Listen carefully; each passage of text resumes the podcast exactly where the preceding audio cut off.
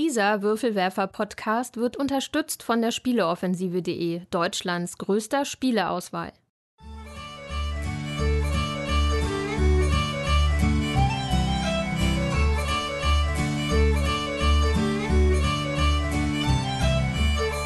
Hallo und herzlich willkommen zur neuen Ausgabe des Großen Wurfs, dem monatlichen Podcast der Würfelwerfer.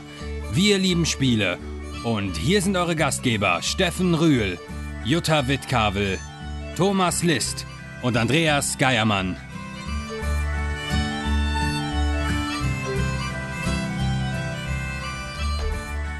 Willkommen bei den Würfelwerfern. So, liebe Hörer, da sind wir wieder. Ähm, schön, dass ihr uns wieder zuhört. Ähm, wir sind wieder hier versammelt in alter Besetzung plus einem Gast. Und ich begrüße den äh, wiederkehrenden Gast Ben bei uns. Hallo Ben. Hallo zusammen. Wir hatten ja vor einiger Zeit schon mal die Ehre, bei Nemesis hatten wir ihn zu Gast. Ben ist ein langjähriger Freund von mir. Und heute hat er uns wieder was mitgebracht, was jetzt sich hier schon zumindest in Mattenform episch auf dem Tisch Aber voll die Matte. ergießt. Ey. Äh, Voll die Der Tisch Matte. ist ja schon nicht klein, aber die Matte. Ähm, denn wir werden heute über Heroes of Land, Air and Sea sprechen. Von Scott Arms, von Gamelin, nicht wahr? ist das und- nicht der, der immer die kleinen Spiele macht? Genau, Ja, das und Lansing? Tiny Epic Ja, sonst. was, Scott was ist passiert? Also, Eskalation. also ich habe dich eben gar nicht gesehen, weil ich habe nur diese drei Boxen kommen sehen hier über den Hof. Liebling, ich habe die, die, die Spiele geschrumpft, aber Ja. nur halt irgendwie andersrum. Ja, ähm, Heroes of Land and Sea ist ein, ja, wie beschreibt man es am besten? Ein 4X-Spiel. 4X, aber mit viel Kloppe auch. Ja.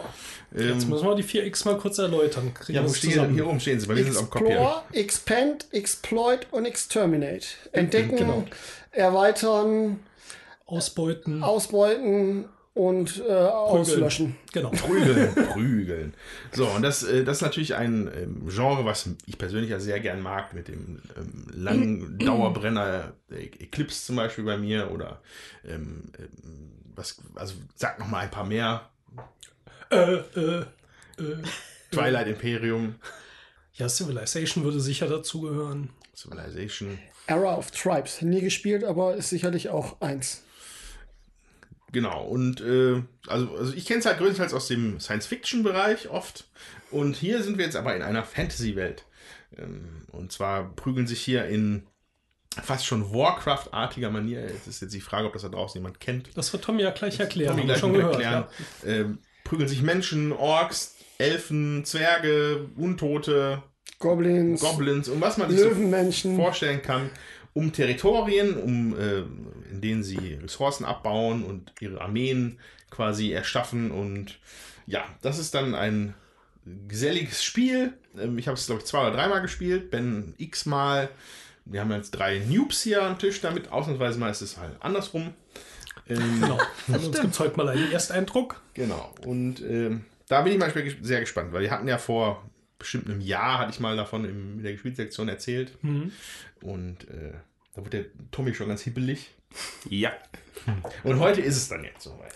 So, äh, ja, aber bevor wir da näher drauf eingehen und natürlich auch noch in unsere Gespielsektion vorher wechseln, ähm, gibt es einen Kommentar zum Verlesen. Und zwar zu unserer ähm, Underwater Cities Ausgabe, die tatsächlich in Realtime gestern erschienen ist. Wir sind heute mal z- früh und zügig dabei, den neuen Podcast aufzunehmen. Und Andreas schrieb: Hallo, erst einmal natürlich Glückwunsch zum vierjährigen Geburtstag. Dankeschön. Als Idee für die anstehende Jubiläumsfolge wäre so eine Zeitreisenfolge, wie es schon mal gab, natürlich super. Vielleicht diesmal in die Zukunft. Wäre vermutlich ein bisschen zu aufwendig. Ja, das werden wir Für sehen. euch machen wir das. Die 2080er, ne? Für, du dabei. für euch ist uns natürlich nichts so aufwendig. Ähm, deswegen, ja, müssen wir mal drüber nachdenken. Auf jeden Fall danke dafür. Ähm, zu eurer Kritik von Arkham Horror 2. Edition. Ich denke, hier ist es wichtig, sich auf die Geschichte einzulassen. Wenn man es nur mechanisch spielt, kann ich mir gu auch gut vorstellen, dass es nicht wirklich zündet und man lieber strickt oder ähnliches. mir gefällt es nach wie vor, bin aber auch gespannt auf die dritte Edition, die leider noch ungespielt hier liegt. Jetzt werde ich aber erstmal weiterhören, bin schon gespannt auf eure Kritik zu Underwater City. Momentan mein absolutes Lieblingsspiel. Guck mal. Schon zwei Leute, die das jetzt als Lieblingsspieler haben. Viele Grüße, Andreas. Ja, viele Grüße auch von uns. Danke. Und danke für den Kommentar. Ja, zu dem Arkham Horror, wenn du so auf die Stories stehst, dann wird die dritte Edition dir vermutlich auch noch einen Ticken besser gefallen, weil Ja. es natürlich noch mehr Story fokussiert. Also auspacken und spielen und lass uns wissen, wie es dir gefällt. Ja, also uns hat es auf jeden Fall besser gefallen. Also mir kann ich sagen, hat es deutlich besser gefallen als die zweite Edition. Da kann ich auch nicht mehr bei stricken. Ähm, und äh, ja, dritte Edition auf jeden Fall Daumen hoch. Jetzt kann ich ja vielleicht gerade um schon so halbe Gespielsektion noch erzählen, dass wir es jetzt endlich mal geschafft haben, das Horror Kartenspiel, die Grundbox in einem Schwung durchzuspielen und haben tatsächlich bei dem dritten Szenario auch ein Ende erreicht. Ich würde jetzt nicht sagen unbedingt das Ende, ähm, das vielleicht äh, gewollt war, aber wir haben ein Ende erreicht und wir haben das beim Spielewochenende tatsächlich in drei Tagen dann mal so durchgezogen. Und ist gut, ne? Ja, das ist schon, schon ziemlich gut. Ich freue mich jetzt auf die Erweiterung, die du mir sicher heute wieder mitgebracht hast. Ich, wann hätte ich sie denn jetzt durchspielen sollen? Jetzt wollte Jutta mal was mit mir spielen und dann. Ja, Euer, eure Messaging ist ein bisschen. Also bei mir liegen die Erweiterungen noch ungespielt rum, schon. falls ihr meine leihen wollt. dann würden wir vielleicht darauf zurückkommen am Dienstag, genau. Ja. Dienstag, wenn wir Kingsville weiterspielen. Ki- Kings Dilemma. Äh, Kings Dilemma, Ja. Entschuldigung, Ja, war das Kingsville gibt's andere, aber genau. auch, glaub Ja, ich. ja. Ja, Kingsville Ja, Kings haben wir Dilemma. auch. Ja, können wir, kann ich vielleicht direkt was zu sagen? Kings Nein, erst in der Gespielsektion. Ich dachte, wir sind schon in der die Gespielsektion. wir So ein bisschen Ordnung wollen wir hier schon mal bewahren. in die, in die wir jetzt wechseln.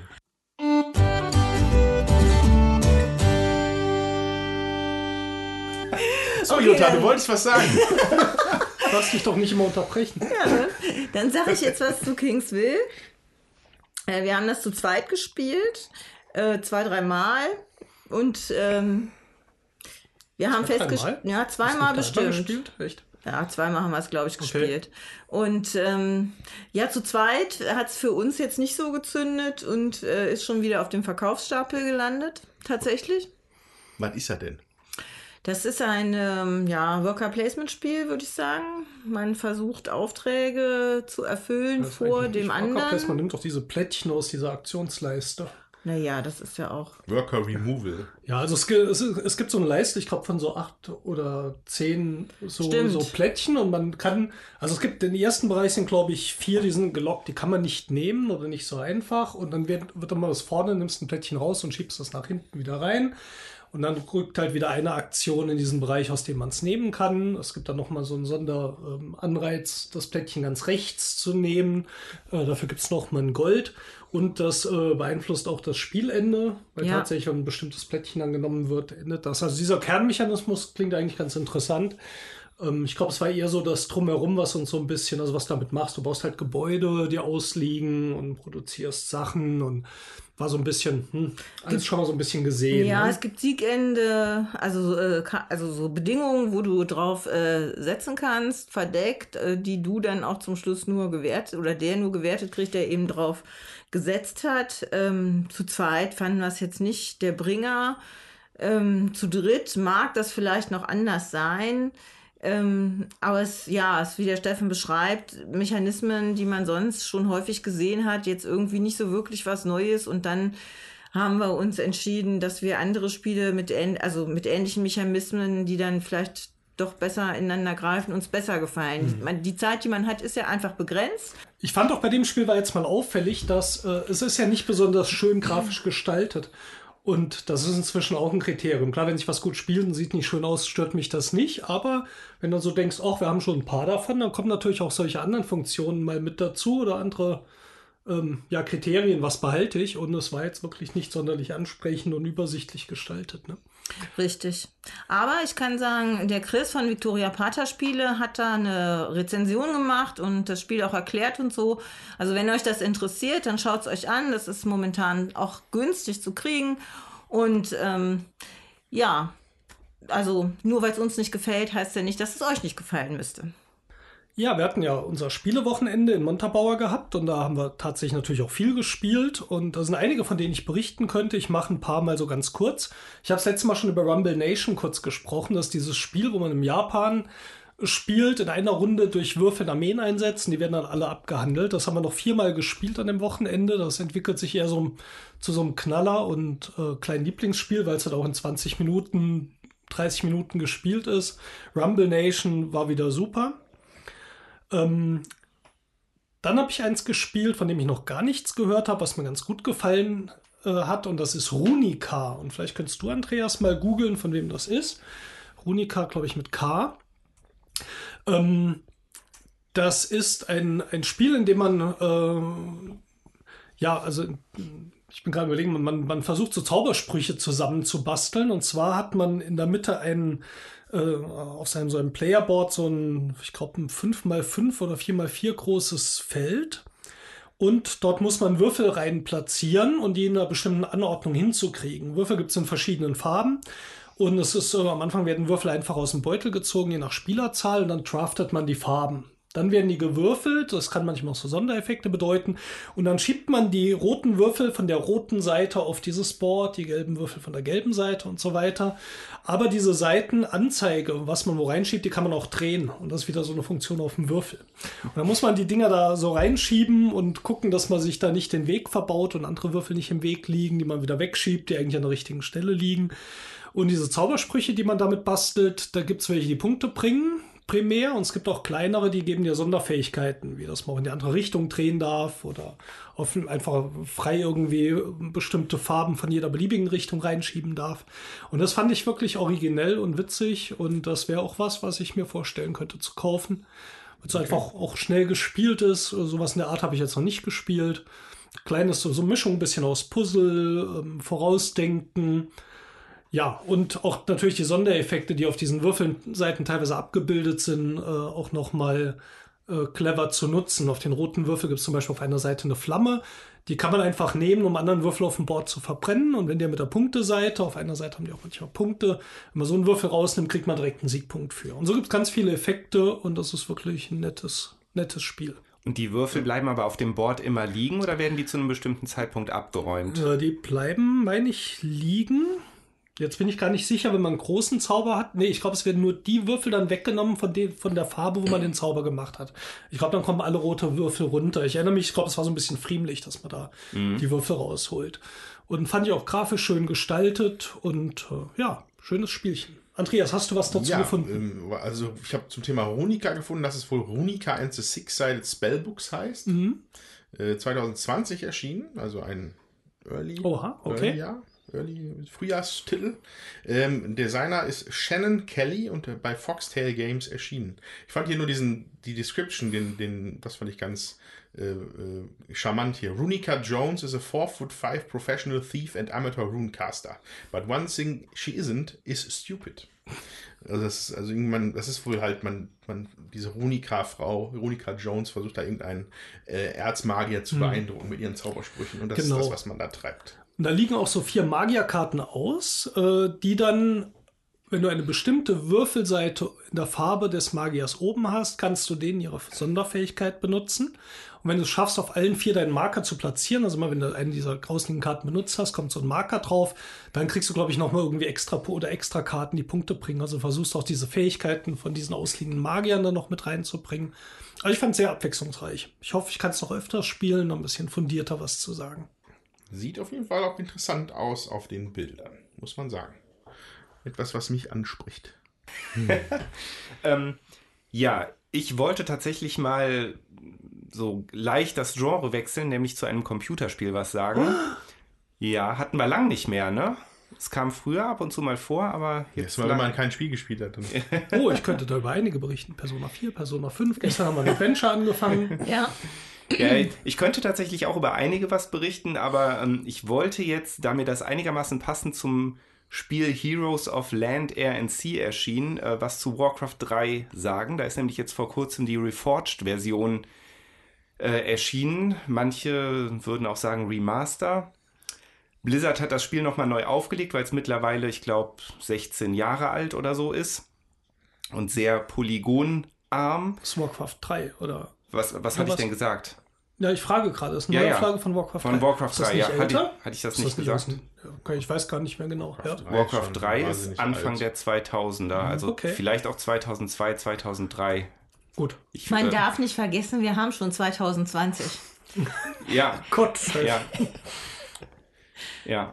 Also 2002. 2002. Tommy, du hast es drauf. Genau, dann das Grundspiel wahrscheinlich. Dann später kam ja noch die Erweiterung, der gefrorene Thron. Ich weiß nicht, ob sie auf Deutsch wirklich so heißt, aber ja, wie dem auch sei. Ähm, Warcraft 3 Reforged bringt eigentlich jetzt spielmechanisch nichts Neues, aber das Spiel wurde halt grafisch tatsächlich überarbeitet, wobei Blizzard komplett bei der alten Grafik-Engine geblieben ist, um es kompatibel mit dem alten Spiel zu machen. Das heißt, man kann jetzt halt auch quasi das neue Spiel online zusammen, zusammen oder gegen Leute spielen, die halt, das, Ah, die, halt die okay. alte Version noch spielen. Ähm, ja, Warcraft 3 Reforged. Achso, ich wollte erstmal genau. Ähm, ich wollte oder sollte vielleicht noch kurz erklären, was Warcraft 3 überhaupt ist. Es ist nämlich ein Echtzeit-Strategiespiel. Das heißt, man baut in Echtzeit eine Basis auf und kloppt sich mit anderen Leuten. Da hört man ja vielleicht schon von im Vergleich jetzt zu Andreas Vorstellung von Heroes of Land, Air and Sea, dass, dass da vielleicht eine Schnittmenge vorhanden sein könnte. Ja, also man baut Arbeiter und baut Ressourcen ab. Gold und Holz gibt es da. Es gibt vier Völker, Menschen, Orks, Untote und Nachtelfen. Und ja, dann baut man eine Armee auf, expandiert und ja, versucht den Gegner oder die Gegner zu besiegen. Gibt auch eine wunderschöne, sehr epische Einzelspielerkampagne. Also ich kann das Spiel grundsätzlich jedem empfehlen. Bei Warcraft 3 Reforged war jetzt das Interessante, dass es da einen ziemlichen Aufruhr gab. Das Spiel hat meines Wissens den Metacritic-Negativrekord geknackt mit 0,5 Punkten. Nein. Also ich kann jetzt nur kurz mal meine Meinung dazu sagen. Ich denke, dass das schon ein Zeichen äh, unserer heutigen Welt voller Shitstorms ist. Denn so schlecht finde ich es nicht. Ich kann es schon in Teilen nachvollziehen. Ich glaube, der Ha- Hauptknackpunkt ist, dass halt sehr viele Fans der Serie einfach enttäuscht waren, weil ihrer Meinung nach Blizzard bei der Vorstellung wesentlich größere Erwartungen geweckt hat, als dann letztendlich erfüllt wurden. Zumal das Spiel auch nochmal verschoben wurde, zwar nicht lang, aber ja, also der Vorstellung nach hätte da eigentlich viel mehr passieren sollen oder können. Insofern kann ich halt schon das negative Bild nachvollziehen, aber 0,5 finde ich schon ein bisschen krass. Denn, denn ich persönlich finde auf jeden Fall, dass die neuen Grafiken eine Aufwertung sind. Ähm, ich ich finde das Spiel schön, so wie es ist. Ne, es hat sich ja vom Spiel selbst her nichts geändert. Für mich gibt es folgende negative Punkte. Zum einen, es ist die gleiche Grafik-Engine, das heißt, es ist jetzt keine Super Bombast 2020 AAA, heißt das so? Ja. AAA-Grafik. Die man von Blizzard erwarten würde. Ja, wobei, ich weiß, also ich, ich kenne mich damit jetzt nicht so aus. Ich denke, wenn das auf dieser 2002er Grafik-Engine basiert, hat man vielleicht gar nicht so die Möglichkeit. Ja, Da man hätte man- sicher auch eine neue Engine nehmen können, aber wollen wir vielleicht nicht zu sehr ins Detail gehen? Ja, ja. Ja, ich dachte halt, das, Ja. das liegt ja an der Kompatibilität, die die zu der alten Version vielleicht, aber keine Ahnung. Das ist jetzt Spekulation meinerseits. Auf jeden Fall, was mich wirklich stört, ich habe jetzt keinen Ultra-High-End-Rechner, aber sicherlich auch keine alte Klappermühle und das Spiel läuft deutlich unrunder als die alte Version, also wirklich deutlich, deutlich. Das stört mich ein bisschen und ähm, es gibt kein vernünftiges Online-Ranking-System bisher. Also Blizzard sagt, dass sie das noch nachliefern. Ja, das finde ich auch ein bisschen schade. Worüber man streiten kann, halt die Sprache, die Sounds, die Sprachausgabe wurde komplett neu aufgenommen, was mich jetzt in der deutschen Version auf jeden Fall wirklich stört. Für Leute, die halt die frühere Version nicht gespielt haben, die stört das wahrscheinlich weniger. Aber ich finde die Sounds, die neuen, teilweise nicht so schön. So, das wäre meine Kritik. Ansonsten finde ich das Spiel sehr schön und ich bin total gespannt, ob Heroes of Land, Air and Sea ähm, ja wirklich auch das Warcraft 3 Gefühl rüberbringt. Ja, vielleicht noch mal kurz für die Leute, die gar keine Videospiele spielen. Echtzeitstrategie äh, könnt ihr euch ungefähr so vorstellen, es gibt eine große Karte, auf der man eben diese Einheiten baut und rumschickt. Man sieht aber immer nur einen Ausschnitt dieser Karte. Das heißt, man muss äh, da überall, sage ich mal, Action ist, auch die Sachen, die man gerade nicht sieht, ist das teilweise sehr hektisch. Man muss immer irgendwo auf der Übersichtskarte gucken, wo laufen gerade Armeen rum. Ähm, und wieder hin und her springen, seine Einheiten markieren, die man wieder irgendwo hinschickt, dann wieder woanders hinspringen. Also die Profizocker, die haben da eine Klickrate von keine Ahnung, weit über 100 Klicks die Minute, glaube ich, oder 200 Ja, da gibt es schon, oder so. also dra- 300 ist Oder möglich 300. teilweise, ja. ähm, das kann schon sehr hektisch sein. Das ist auch mal was, was mir bei den Spielen nicht gefällt. Also ziemlich das Gegenteil von dem, was ihr in einem Brettspiel vorfinden werdet. Ja, ich habe auch, ich habe ja gerade noch eine, ich habe gerade eine WhatsApp-Nachricht gekriegt. Das Jahr 2000 hätte gern seinen Spieletrend wieder. Sein Spieletrend. Echtzeitstrategie auf Brettspielen. Also das ist halt ein Genre, das echt seit 20 Jahren quasi tot ist, muss man dazu auch sagen. Ähm, Ja, wobei, also StarCraft 2 war zwar ja auch sehr umstritten, aber meiner Meinung nach trotzdem wirklich noch ein super tolles Echtzeitstrategiespiel. Für meinen Geschmack, aber ja, ist auf jeden Fall stark auf dem absteigenden Ast, das Genre. Gut. Gut, lasst uns zurückkehren zu Papier und Holzklötzchen. Ist, glaube ich, besser. Ist auch langsamer. ähm, dann springe ich einmal kurz rein. Ähm, ich komme einfach nicht zum Spielen gerade. Das hat, der, der Grund hat ein Fell und vier Beine, aber die Details erspare ich euch. Ähm, allerdings habe ich vor einiger Zeit noch beim Ben ein, eine neue, Neuheit gespielt, von der ich berichten möchte, und das ist Skulk Hollow. So, was ist Skulk Hollow? Wie schreibt man das? S-K-U-L-K? Ja, und dann Hollow. Und das ist ein Zweispieler asymmetrisches ja, Spiel. Also, also Kampf, ja, jetzt Kampfspiel, nein, nicht Kampfspiel, also Strategie. Strategie, Würde ich schon sagen. Strategiemäßiges. Ähm, also es geht bei Sky Hollow geht es um ein ähm, Fantasy-Reich, in dem ähm, ein, ein Königreich von Füchsen wohnt und ähm, die haben einen König und ein, ein ich muss mich dann mal ein bisschen einspringen wahrscheinlich. Ja. Bei, bei Sachen, weil ich mich nicht ganz mehr alles parat habe, aber Gerne. und ähm, das, das Königreich wird halt auch dann repräsentiert durch einen kleinen Spielplan, der allerdings insgesamt, glaube ich, nur neun Felder hat. Ja, 3x3. Drei mal drei. Mhm. Und diesem Königreich blüht der Untergang, weil nämlich so große Monstrositäten auf einmal aus der Erde hervorbrechen und den Füchsen da das Leben schwer machen. Da möchte ich kurz einhaken. Es, beide sind böse. Also es ist jetzt nicht so, als wären die glorreichen Füchse, die netten, freundlichen Füchse, die jetzt äh, da ihr Lager aufgeschlagen haben. Ähm, die Guardians beschützen eigentlich das alte Land. Also das ist so vom Lore, vom Hintergrund her. Gut. Das ist, die brechen auch nicht plötzlich, sie sind schon da und die kommen dann und dann muss man versuchen, da auf beiden Seiten versuchen, äh, sein Recht durchzusetzen. Genau. Und ähm, das tut man dann in, im bewaffneten Konflikt sozusagen. Das heißt, ein Spieler nimmt das Monster. Da hat er einen riesigen Miepel, der ist wirklich riesig groß, der immer auf diesen Feldern hin und her zieht. Und der andere Spieler spielt das Fuchskönigreich, hat ein Kartendeck, von denen er Karten ausspielt, mit denen man dann Einheiten quasi auf das Spielfeld bringen kann. Das war, glaube ich, ein Ritter, ein Rogue, ein Dieb, der König selber, Bogenschütze. Bogenschützen und einer fehlt, glaube ich, noch. Und äh, der Sentinel, der Beschützer vom König quasi. Genau, noch so, eine, so, so, so ein Schlägertyp, so ein krasser Typ. Ja, das ist der Sentinel. Genau. Und die, die sind halt in diesem Kartendeck drin, inklusive Bewegungskarten. Und der, also der eine Spieler, also beide Spieler spielen im Beide Deck, Spieler ne? Auch, der, ein auch Deck, das ja. Monster hat ein Deck. Und da zieht man halt Karten nach und kann immer wie viele Aktionen machen? Das kommt drauf an. Also die Füchse meine ich gerade drei, die Monster ist unterschiedlich, je nachdem welches man gerade hat. genau, Zwei bis noch- drei da kommen wir noch zu. sind immer unterschiedlich. So, und dann fängst du an, halt deine Figuren auf dem Spielplan zu platzieren und du versuchst halt das Monster zu besiegen. So, das ist aber nochmal, äh, das ist ein interessanter Kniff. Das ist nicht einfach nur dieser Miepel, sondern es ist auch noch ein Spielplan, der dieses Monster repräsentiert. Auf dem äh, Felder sind, ähm, jetzt nächstes Videospiel, äh, Shadow? Shadow of the Colossus. Das heißt, deine Füchse müssen erst an die Monster hochklettern, um an die gefährlichen Stellen zu kommen, wo sie das Ding verletzen können. Und so, also das, das Standardmonster oder das erste Monster, was wir da hatten, Grok, Krank, Grak. Krak, das hatte halt zwei Beine, zwei Arme, einen Bauch, glaube ich, und eine Ja. Kopfzone. Und dann musste man halt von unten hochklettern.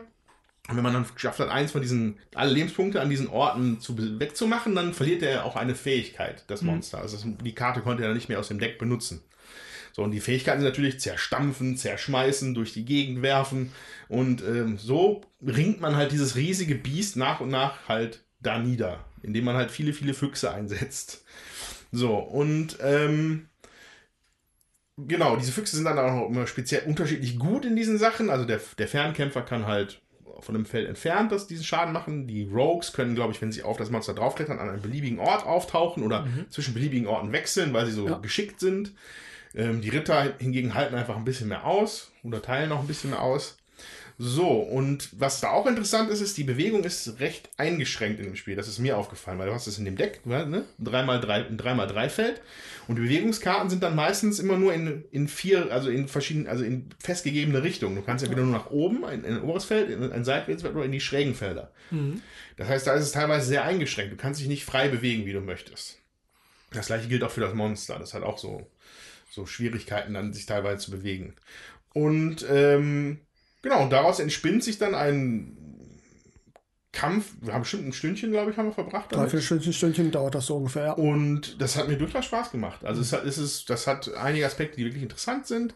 Diese, diese, ein Spiel, wo mal die ähm, ähm, Asymmetrie mir wirklich gut gefällt, ist auch hier gewesen.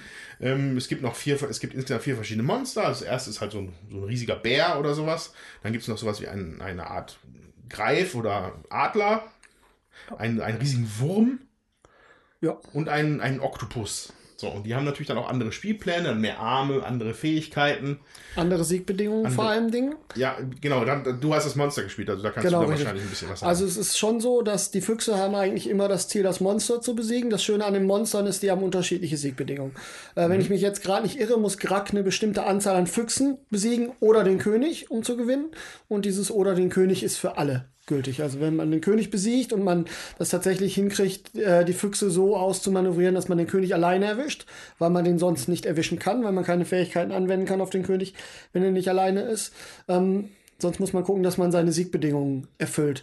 Äh, ich habe die Erfahrung beim Spiel mit meinen Kindern auch durchaus gemacht, dass die äh, tatsächlich die Siegbedingungen meistens etwas einfacher sind als die Füchse äh, so zu erledigen, dass man das hinkriegt, dass der König irgendwann isoliert irgendwo ist, so dass man auch Schaden machen kann, weil jeder von diesen Guardians, von diesen Monstern hat auch nur bestimmte Arten Schaden zu machen. Es gibt welche, die können gar keinen Schaden machen, wenn die an einem dran klettern, die Füchse, sondern die muss man erst runterschmeißen. Und dann kann man mit dem Stampfen die Füchse auf der gegenüberliegenden Seite erst erwischen und so. Also es ist schon sehr schön gemacht und sie sind sehr unterschiedlich. Ähm, es ist ein Kickstarter-Spiel und es kommt demnächst der Kickstarter für eine zweite äh, Fraktion von Bären statt der Füchse, die man dann gucken kann. Sind Also das die Red Pandas? weiß ich Die gerade Red nicht. Kann Pandas sein. auf Cupboard. Also in dem, in dem Text zu dem Spiel sind schon noch drei andere Factions auch noch erwähnt. Also da kommt bestimmt noch einiges Ja, in der Zukunft. hatte er auch von vornherein gesagt. Also wenn man da Interesse hat an dem Spiel, sollte man vielleicht die Augen aufhalten. Äh, ich bin mit der Produktionsqualität sehr zufrieden. Ja. Die Miepel sind wirklich toll. Das sind so, So- ausgeschnittene. Miepel, die sind bestimmt 5, 6, 7 Zentimeter hoch. Mhm. Und die Füchse sind dann entsprechend klein. Das macht was her. Dafür, dass es so ein kleines Spiel ist, macht es wirklich was her. Ja. Das sieht schön Wie aus. war Die der Grafik Preis ist toll. Äh, das war gar nicht so teuer. Das ich glaube, das Spiel hat 30 Euro gekostet Mhm. plus Versand.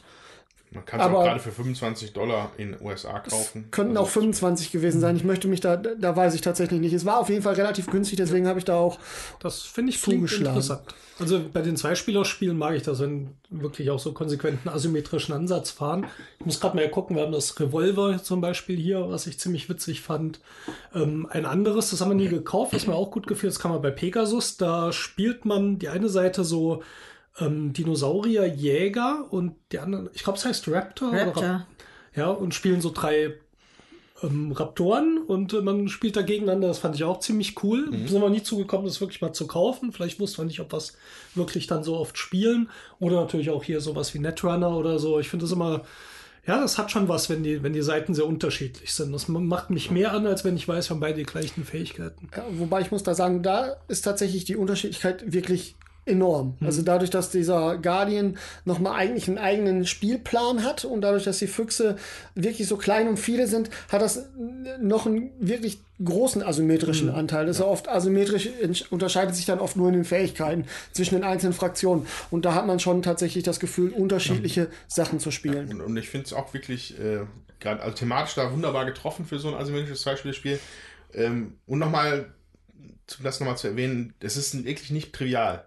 Ähm, diese Sache mit diesen, ein, diesen eingeschränkten Bewegungen, da musst du dich wirklich schon taktisch überlegen, wie du überhaupt zum Ziel kommst. Also du kannst nicht sagen, da steht der König, da renne ich jetzt hin und hau den kaputt. Nee, du musst halt über mehrere Züge das dann vielleicht planen, wie du den bewegst, wie du in die Ecke drängen kannst. Ein bisschen was, ein bisschen wie Schach auch. Gefühlt. Auf diese, Ja. Allein nur diese Bewegung auf dem Spielfeld war für meinen Eindruck davon. Ja, und auch durch die geschickte Einsetzen seiner Karten und Fähigkeiten, die man hat, an die Karten zu kommen, die man braucht, weil die Decks sind nicht sehr dick von den Monstern Ja. vor allen Dingen. Ja, bei den den Füchsen die haben ein bisschen mehr Karten, aber die haben auch in der Regel mehr Aktionen in der Runde und haben mehr Karten auf der Hand.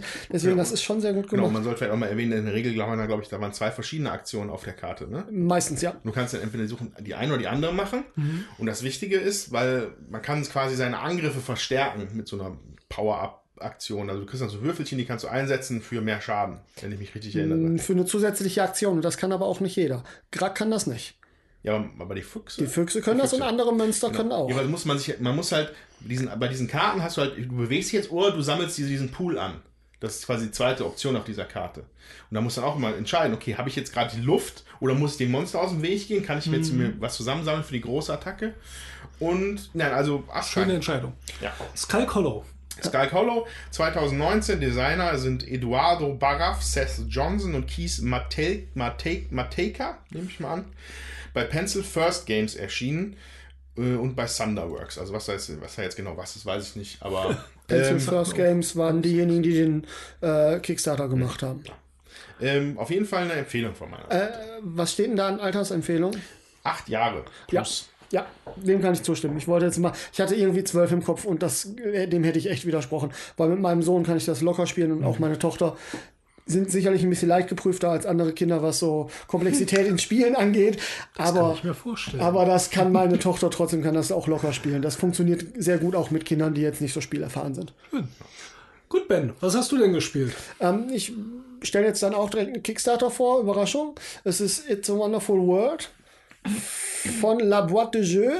Der Autor ist Frédéric Guérard. Man möge mir mein Französisch verzeihen. Der Nachname ist mit. Sicherheit falsch ausgesprochen, genau, richtig. Ähm, es wird im Moment ein bisschen so als der Nachfolger von äh, Seven Wonders gehandelt. Ist ein Drafting Engine Builder. Ähm, funktioniert ganz gut. Man hat am Anfang sieben Karten jeder auf die Hand, die werden dann durchgedraftet und für jede Karte kann man sich dann entscheiden, möchte ich die aufbauen oder möchte ich einfach die Ressource, die da vermerkt ist, einsacken. Und ähm, die Runde läuft dann so ab, dass nacheinander unterschiedliche Ressourcen produziert werden. Und man kann dann die Pro- Ressourcen, die man produziert, schon auf seinen zu bauenden Karten verteilen. Und wenn die dann bei der nächsten Ressourcenproduktion schon fertig sind, produziert man die Ressourcen, die dann auf der Karte sind, auch direkt mit. Das heißt, wenn man das klug macht, hat man am Ende eine Menge Karten schon gebaut und nicht eine Ressource verschwendet und hat dann schon für die nächste Runde ähm, ziemlich viele Ressourcenproduktionen angesammelt. Und das potenziert sich ziemlich stark. Äh, ich hatte leider noch keine Zeit, da gibt es noch zwei Legacy-Komponenten, würde ich mal so sagen. Äh, hatte ich leider noch keine Zeit, da die Kampagnen durchzuspielen, aber das äh, sieht auch sehr gut aus. Ich, ich kann ich nur jedem, der Engine Build und Drafting mag, ans Herz legen. Das ist ein wirklich nettes Spiel. Das spielt sich in 20, 30 Minuten. Ist auch mit Kindern spielbar. Also auch da, mein Sohn kann das schon ganz gut alleine, braucht da mehr Hilfe als bei Sky Hollow. Das kann ich auch so sagen. Aber das macht total viel Spaß. Ja, Tommy, mir- hast du das nicht auch äh, Tommy hat mal das, gespielt? Und Jutta? Tommy Oder- hat es gekauft sogar. Tom- Wir haben es auch gekauft, gespielt, ne? ja. Ja. Ja, ich hatte, ich hatte es bei der, ich habe bei Ben eine Runde gespielt und kann das eigentlich so unterschreiben. Das ist schon wirklich interessant. Ähm, ähm, hat so, diese, auch vom Setting her finde ich das interessant, so dieses so, so, so äh, Seven, also Seven Wonders artig fühlt es sich an, aber in der Moderne sozusagen. Also dieses und diese, diese verschiedenen Farben sind halt verschiedene Bereiche in der irgendwelche Technologien. Ähm, hat so, einen- so einen futuristischen Ansatz. Ähm, der aber da durchaus reinpasst. Ähm, sehr ulkige Ausstattung, finde ich, mit diesen ganzen Pappschachteln da drin. Ist super gut. Der neue Kickstarter mit der Erweiterung passt dann jetzt auch in die Originalschachtel mit rein. Das haben sie extra so gemacht. Da, wer hätte gedacht, dass sie das schon so planen mit Erweiterung? Wer hätte das gedacht? Ja, ich meine, Tommy, du hast das ja auf der Messe gekauft, ne? Von Ja. daher hatten wir das auch gespielt. Ähm, ich finde allerdings, also ich für mich ist das nicht so vergleichbar äh, mit äh, Seven Wonders. Ich finde einfach dadurch, dass diese Kampf bei Seven Wonders kämpft man ja noch mal zum Schluss und kriegt da irgendwie Punkte und so. Und äh, das fällt da total äh, weg finde ich. Und das äh, spielt sich für mich dadurch fühlt sich das schon anders an. Also ich muss mich nicht auf so viele verschiedene Sachen konzentrieren sondern ich kann mich wirklich genau darauf konzentrieren was mache ich? Und äh, klar ich gucke auch mal was macht mein Nachbar rechts und links von mir. Aber nicht ähm, Also es ist, ja, für mich ist das ein anderes Spielgefühl. Also die Interaktion beschränkt sich ja auch tatsächlich maximal aufs Hate-Drafting. Also wenn ich dann versuche, jemandem, der vor mir oder also der nach mir dran ist, einfach eine Karte wegzuziehen, die er jetzt gerade total unbedingt bräuchte. Ansonsten ist das, was Interaktion angeht, tatsächlich nicht wirklich da, aber ich finde dadurch, dass sich das so schnell spielt, macht das auch nicht viel aus. Und man macht sehr viel gleichzeitig. Wie knifflig ist das, sage ich mal, die, die Ressourcen so einzuplanen, äh, dass man die in der nächsten Runde wieder nutzen kann? Ist das schwierig? Also in oder? der nächsten Runde nutzt man die nicht. Das ist im Produktionsschritt für Produktionsschritt. Da muss man schon gucken, dass man die Karten dann draußen liegen hat, um das zu planen. Das geht aber eigentlich ganz gut. Ich hatte so das Gefühl, dass alle diejenigen, die mit mir das gespielt haben bis jetzt, die das auch vorher noch nicht kannten, dann natürlich bei der ersten Runde immer ein bisschen was brauchten, aber dann relativ schnell den Bogen raus hatten, das so zu planen, dass nicht viele Ressourcen dann irgendwann in die Wiederverwertung kommen quasi. Ja. Die sind aber auch nicht verloren. Also es ist zum Beispiel so, ich glaube, Strom wird als erstes produziert, ne, wenn ich mich nicht irre. Grau wird als erstes produziert. Ah, das ist äh, Material. Material, Ja, genau.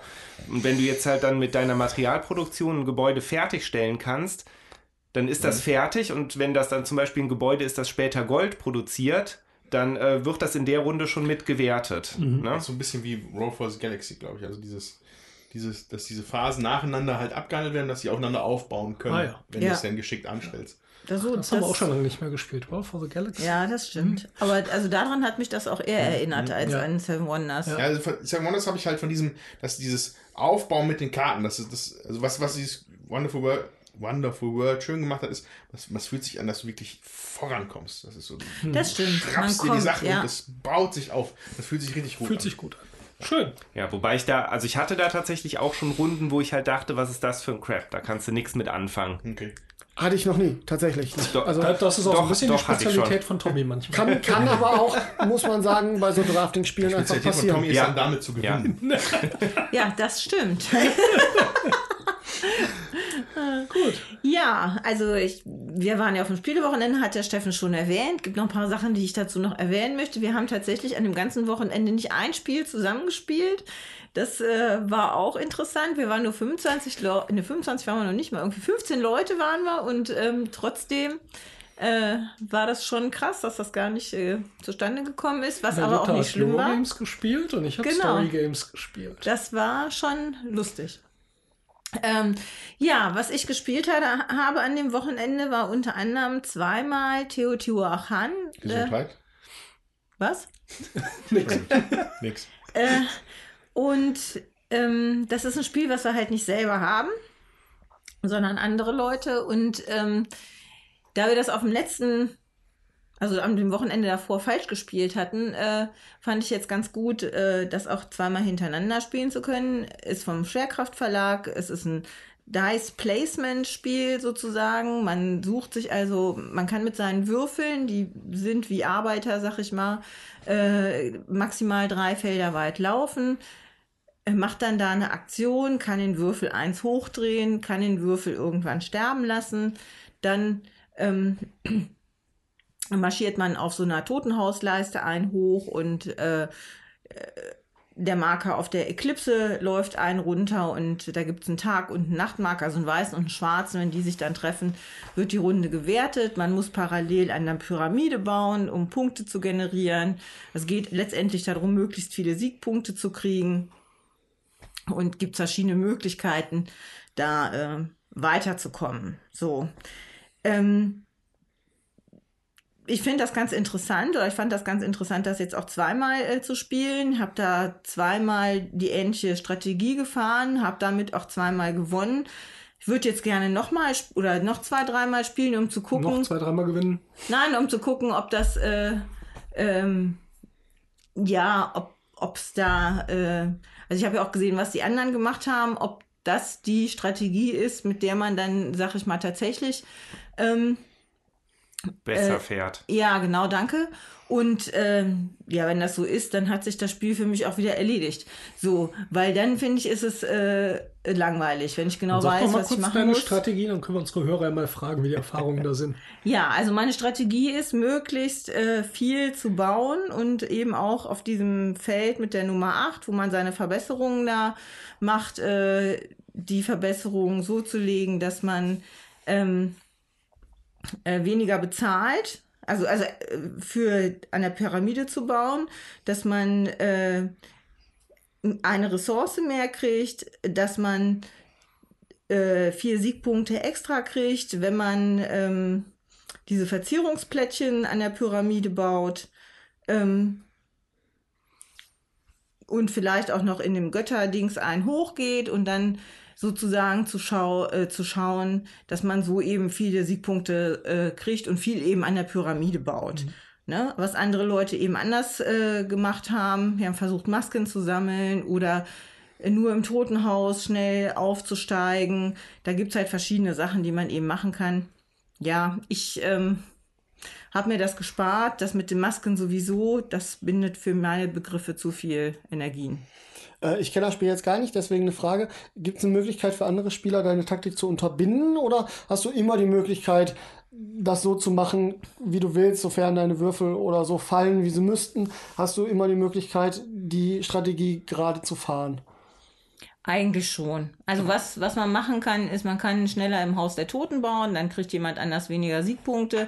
Wenn jemand anders vor dir an der Pyramide baut und deine, also die Plättchen, die du da nehmen willst, wegbaut, dann musst du natürlich gucken, was kommt als nächstes. Könnte ich das bauen? Habe ich die Ressourcen dazu? Das kann natürlich auch sein, dass dir dann die Ressourcen fehlen. Also man muss schon gucken, dass man auch an, also dass man möglichst viele Ressourcen hat, wenn man bauen will, damit das eben dann auch funktioniert, selbst wenn jemand anders vor einem dran war. Aber du siehst ja, wo haben die anderen ihre Würfel? Können die da überhaupt hinkommen? Wollen die das machen? Das kann schon sein. Also, dass vor dir zwei Leute bauen und du dann da stehst so, hm, das wäre mein Zug gewesen. Aber dann ist ja auch die Möglichkeit, also man hat äh, am Anfang drei Würfel, man kann sich dann den vierten relativ zeitnah freischalten. Wenn man den einen sterben lässt, dann kann man sich so einen vierten Würfel freischalten. Und dann muss man einfach gucken, ne? wie setze ich die ein, wie drehe ich die hoch. Man kriegt je nachdem, mit welchem, mit welcher Zahl man dann auf einem bestimmten Feld ist, mehr Ressourcen. So, also das hängt schon ein bisschen davon ab, wie man das auch eben plant. Und das können die anderen dir eben nicht kaputt machen. Ne? Wie du, also wenn du auf dem Feld bist mit einer 4 oder mit einer 5, dann, dann kannst du halt die Aktion, die es die du da machen kannst. Manchmal musst du halt mehr bezahlen, wenn du aus diesem Achterfeld äh, dir so eine Fähigkeit dazu schaltest, dann kriegt jemand anders Siegpunkte, wenn du, wenn der das vor dir gemacht hat und du das dann halt danach machst. So, aber grundsätzlich äh, wenig. Tote Würfel klingt ganz schön brutal. Ja, du. Die haben es auch verdient. Der ist dann auf der 6 und dann wird er auf die 1 gedreht und dafür steigst du aber im Haus der Toten ein Feld auf und startest mit der 1 wieder auf einem bestimmten Feld. Also ich, ich habe hier in der Zwischenzeit mal so ein paar Screenshots aufgerufen. Da ist aber, das ist aber ganz schön viel auf diesem Spielplan. Das der, sieht ja super unübersichtlich aus. Also der ist ziemlich groß. Es ist aber so, wenn man da einmal durchgestiegen ist durch die Symbolik, dann ist das ja. relativ äh, einfach und gut zu spielen. Also, in der Mitte noch ein Mayong. Hast du da mit der Pyramide so Ja, aber es ist, Stapel. also wie gesagt, wenn man das dann äh, eins, also wenn man die Symbolik dann mal verstanden hat, dann ist das wirklich gut zu spielen. Mir gefällt das gut. Sag ich mal, ich mag ja gern so Spiele, wo ich da gucken muss und da ist relativ wenig Zufall ähm, tatsächlich diesmal dabei, weil ähm, ne, du kannst entscheiden, du kriegst halt ein paar Plättchen, da geht dann am Anfang, da geht raus hervor, wo du starten willst. Ähm, oder starten würdest, mit welchen Ressourcen, so, und dann dann kannst du das schon mal überlegen.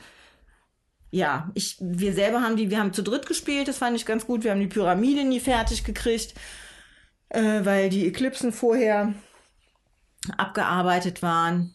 Ja, also ja, vielleicht, äh, also wenn ihr draußen das Spiel kennt, Teotihuacan wird ja ein Begriff sein für viele von euch. Würde mich schon mal interessieren, weil es wäre natürlich schon ein Kritikpunkt, wenn es da so eine Winning Strategy gibt. Kann ich mir irgendwie nicht so richtig vorstellen. Wie sind eure Erfahrungen da draußen? Ist das die, der Weg, wie man die meisten Punkte macht?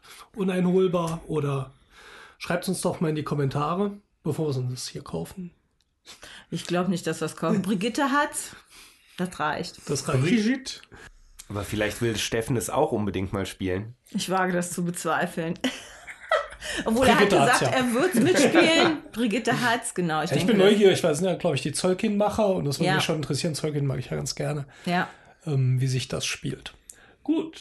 Ja, Ben hat gesagt, ich soll noch kurz was über Terror Below äh, erzählen. Ähm, wir haben gesagt, eigentlich 45 Minuten für die Gespielsektion reicht. Jetzt hängen wir trotzdem noch einen dran. Also, Terror Below, es gab mal einen Film, ich glaube, Angriff der Raketenwürmer oder Im sowas. Land der Raketenwürmer. Oder im Land der Raketenwürmer, ich kenne den nicht, muss ein Knaller sein. Tremors 1 ist Vermutlich so ein bisschen traurig. wie Angriff Der, der, der ist ziemlich, ziemlich und so. gut, Ja. der Film. Tatsächlich. ja, Okay. absolut. Die anderen nicht, aber der ist gut. Also jeder Spieler hat so ein kleines Auto und wir sind auf, einem, äh, auf einer Landkarte, auf einem Brett unterwegs, das in Vierecke unterteilt ist und in Quadrate.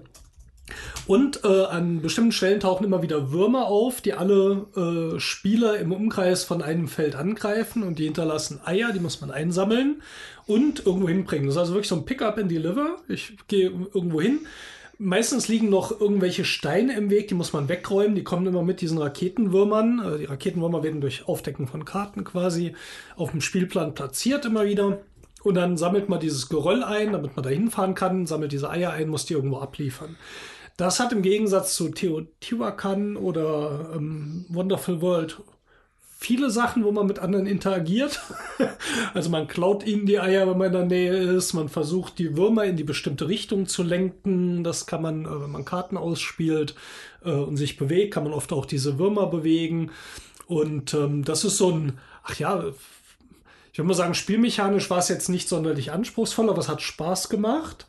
Für mich war es so ein bisschen, ja, ich glaube, es reicht, wenn mir das ja jemand mitbringt, würde ich jederzeit wieder mitspielen. Ich weiß nicht, ob ich jetzt Geld verzahlen würde, um es zu kaufen. Ähm, aber wenn man so ein bisschen Fan davon ist, dass äh, ein Spiel halt so eine Welt, so ein Film irgendwie zum, zum Leben bringt, funktioniert das gut. Man hat so einen Stapel von drei Charakteren, die können auch sterben, dann kommt der nächste Charakter ins Spiel, den kann man im Krankenhaus wiederbeleben. Das ist eines der fünf Gebäude, die auf dem Spielplan sind. Man kann sich Waffen dazu kaufen, Sondereffekte wie ein Booster, das Auto schneller fährt. Ähm, einer hat zum Beispiel hier ähm, so zwei Satellitenanlagen gekauft. Da würfelt man jede Runde, auf welchem Feld jetzt der Satellit da seinen Angriff durchführt, rein zufällig. Und das kann halt lustig sein oder halt auch nicht.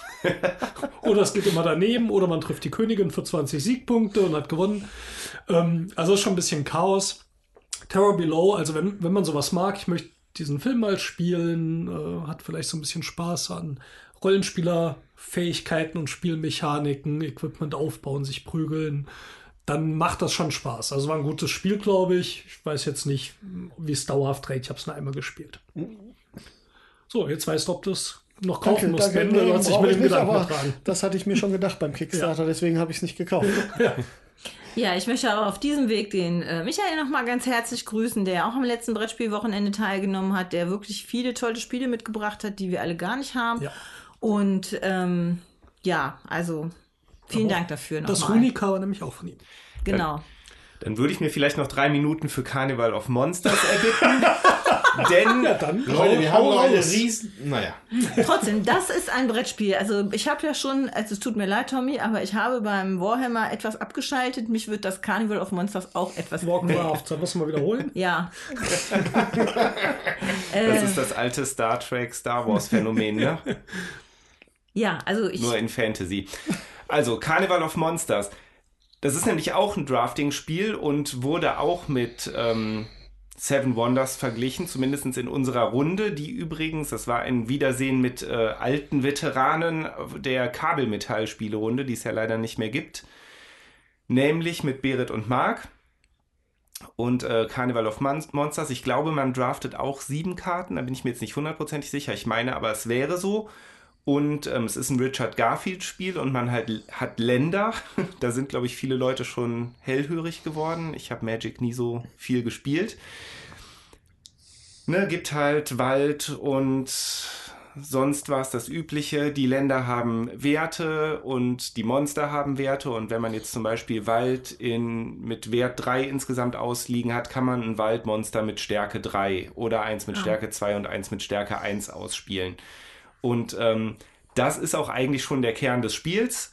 Ähm, es gibt vier Runden. In jeder Runde gibt es noch eine Wertungsbedingung. Also zum Beispiel, wer hat die, ich, ich glaube, oder, oder wer hat die meisten oder stärksten oder das erste Waldmonster ausgespielt, der kriegt nochmal Zusatzpunkte. Ähm, sowas gibt es da.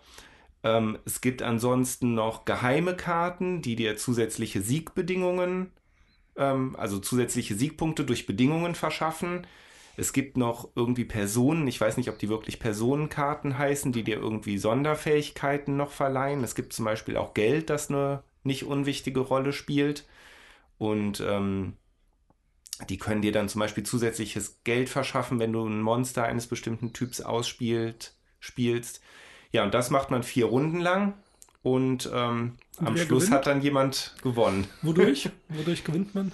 Ja, durch die, durch die meisten Punkte. Ich bin mir jetzt gar nicht mehr sicher, ob die sich durch Gold da noch ausdrücken. Nee, ich glaube nicht. Also Gold spielt da, glaube ich, auch eine Rolle, aber es ist schon wieder eine Weile her. Ich will da jetzt nichts Falsches sagen. Ähm, ne, aber grund, grundsätzlich kriegt man Punkte durch die Monster und halt durch die zusätzlichen Siegbedingungen und die Rundenziele. Also Und wie das, viele das Spieler?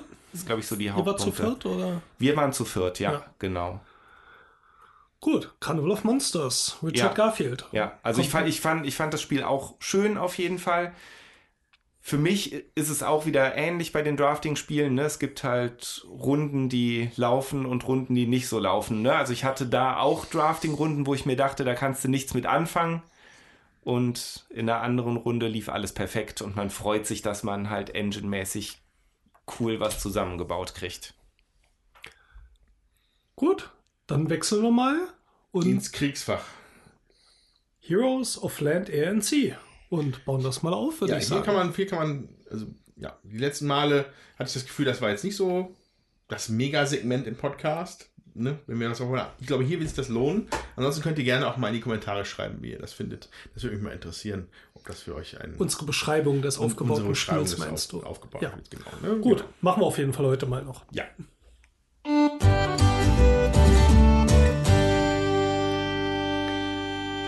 So, dann haben wir jetzt mal aufgebaut und der komplette Tisch scheint befüllt.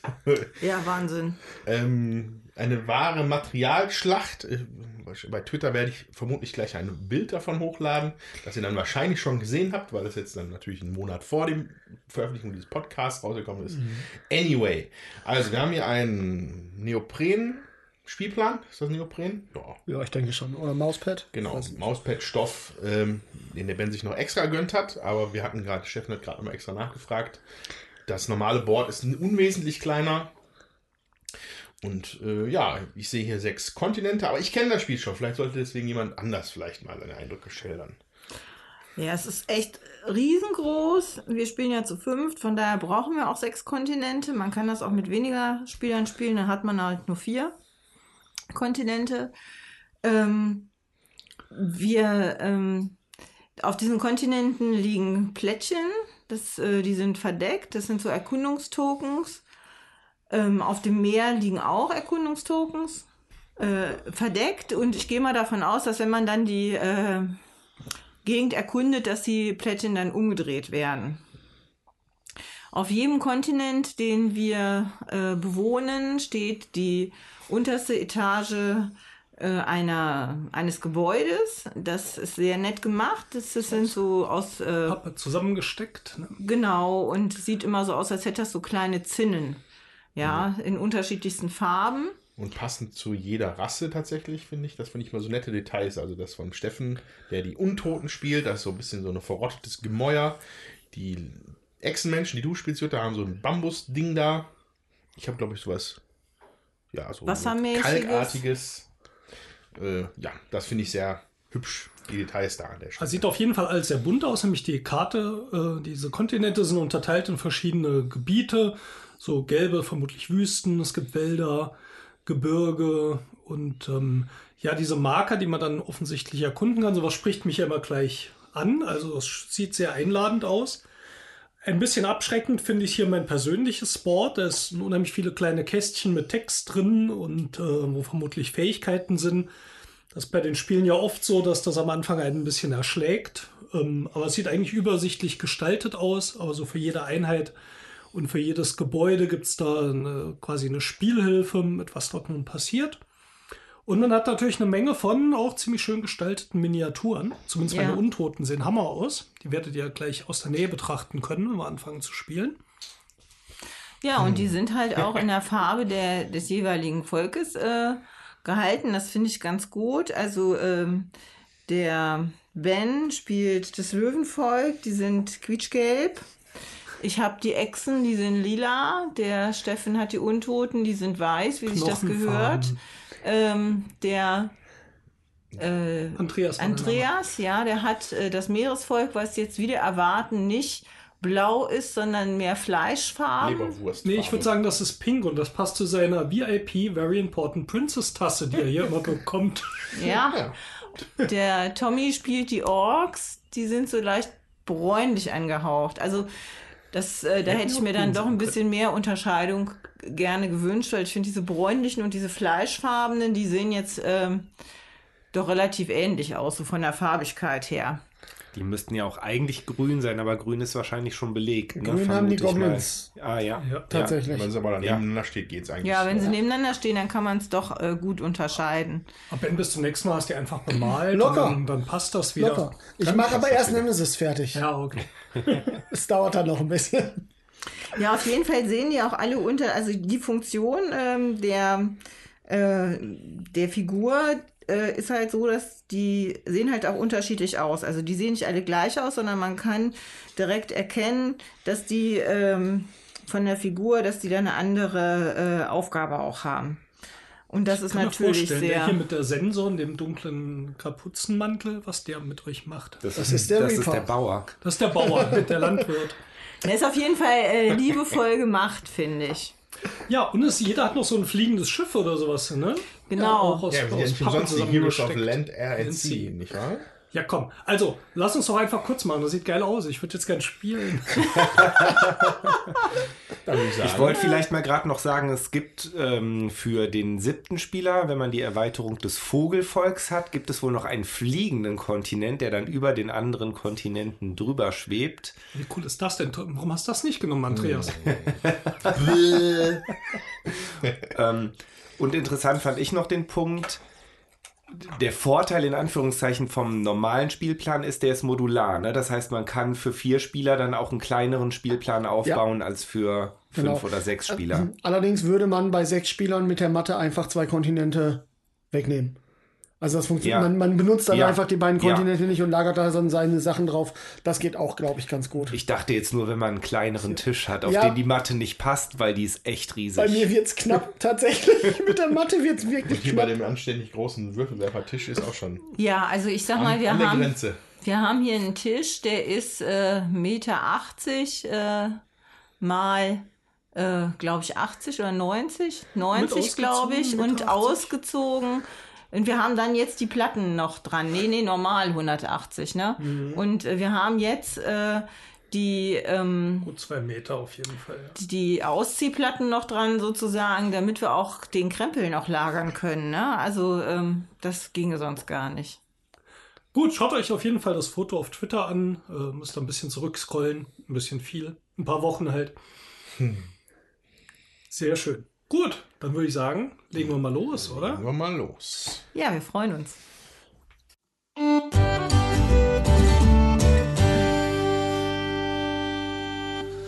So, dreieinhalb Stunden später. Wir sind durch mit Heroes of Land, Air and Sea. Was eine Schlacht, also zumindest am Ende. Äh, Ja, vielleicht äh, versuchen wir erstmal zu erklären, was man hier macht. Also wir haben euch ja vorhin schon erklärt, es gibt hier diese sechs Inseln jetzt bei diesem vier Spiel, äh, fünf Spielerspiel. Jeder startet auf einer Insel und ähm, ja, die Runden laufen folgendermaßen ab. Äh, jeder hat zwei Kommandomarker, die man benutzen kann, um verschiedene Aktionen zu machen. Die gehen wir auch gleich mal durch. Ähm, ja, das geht drei um. Jeder setzt einen Marker ein, dann ist der nächste Spieler dran und so weiter. Das heißt, man geht zweimal um den Tisch rum, dann ist eine Runde beendet. Danach gibt's Ressourcen für äh, die Gebiete, die man besitzt und es werden ein paar Sachen zurückgesetzt, wie Zaubersprüche oder so. Und dann startet die nächste Runde.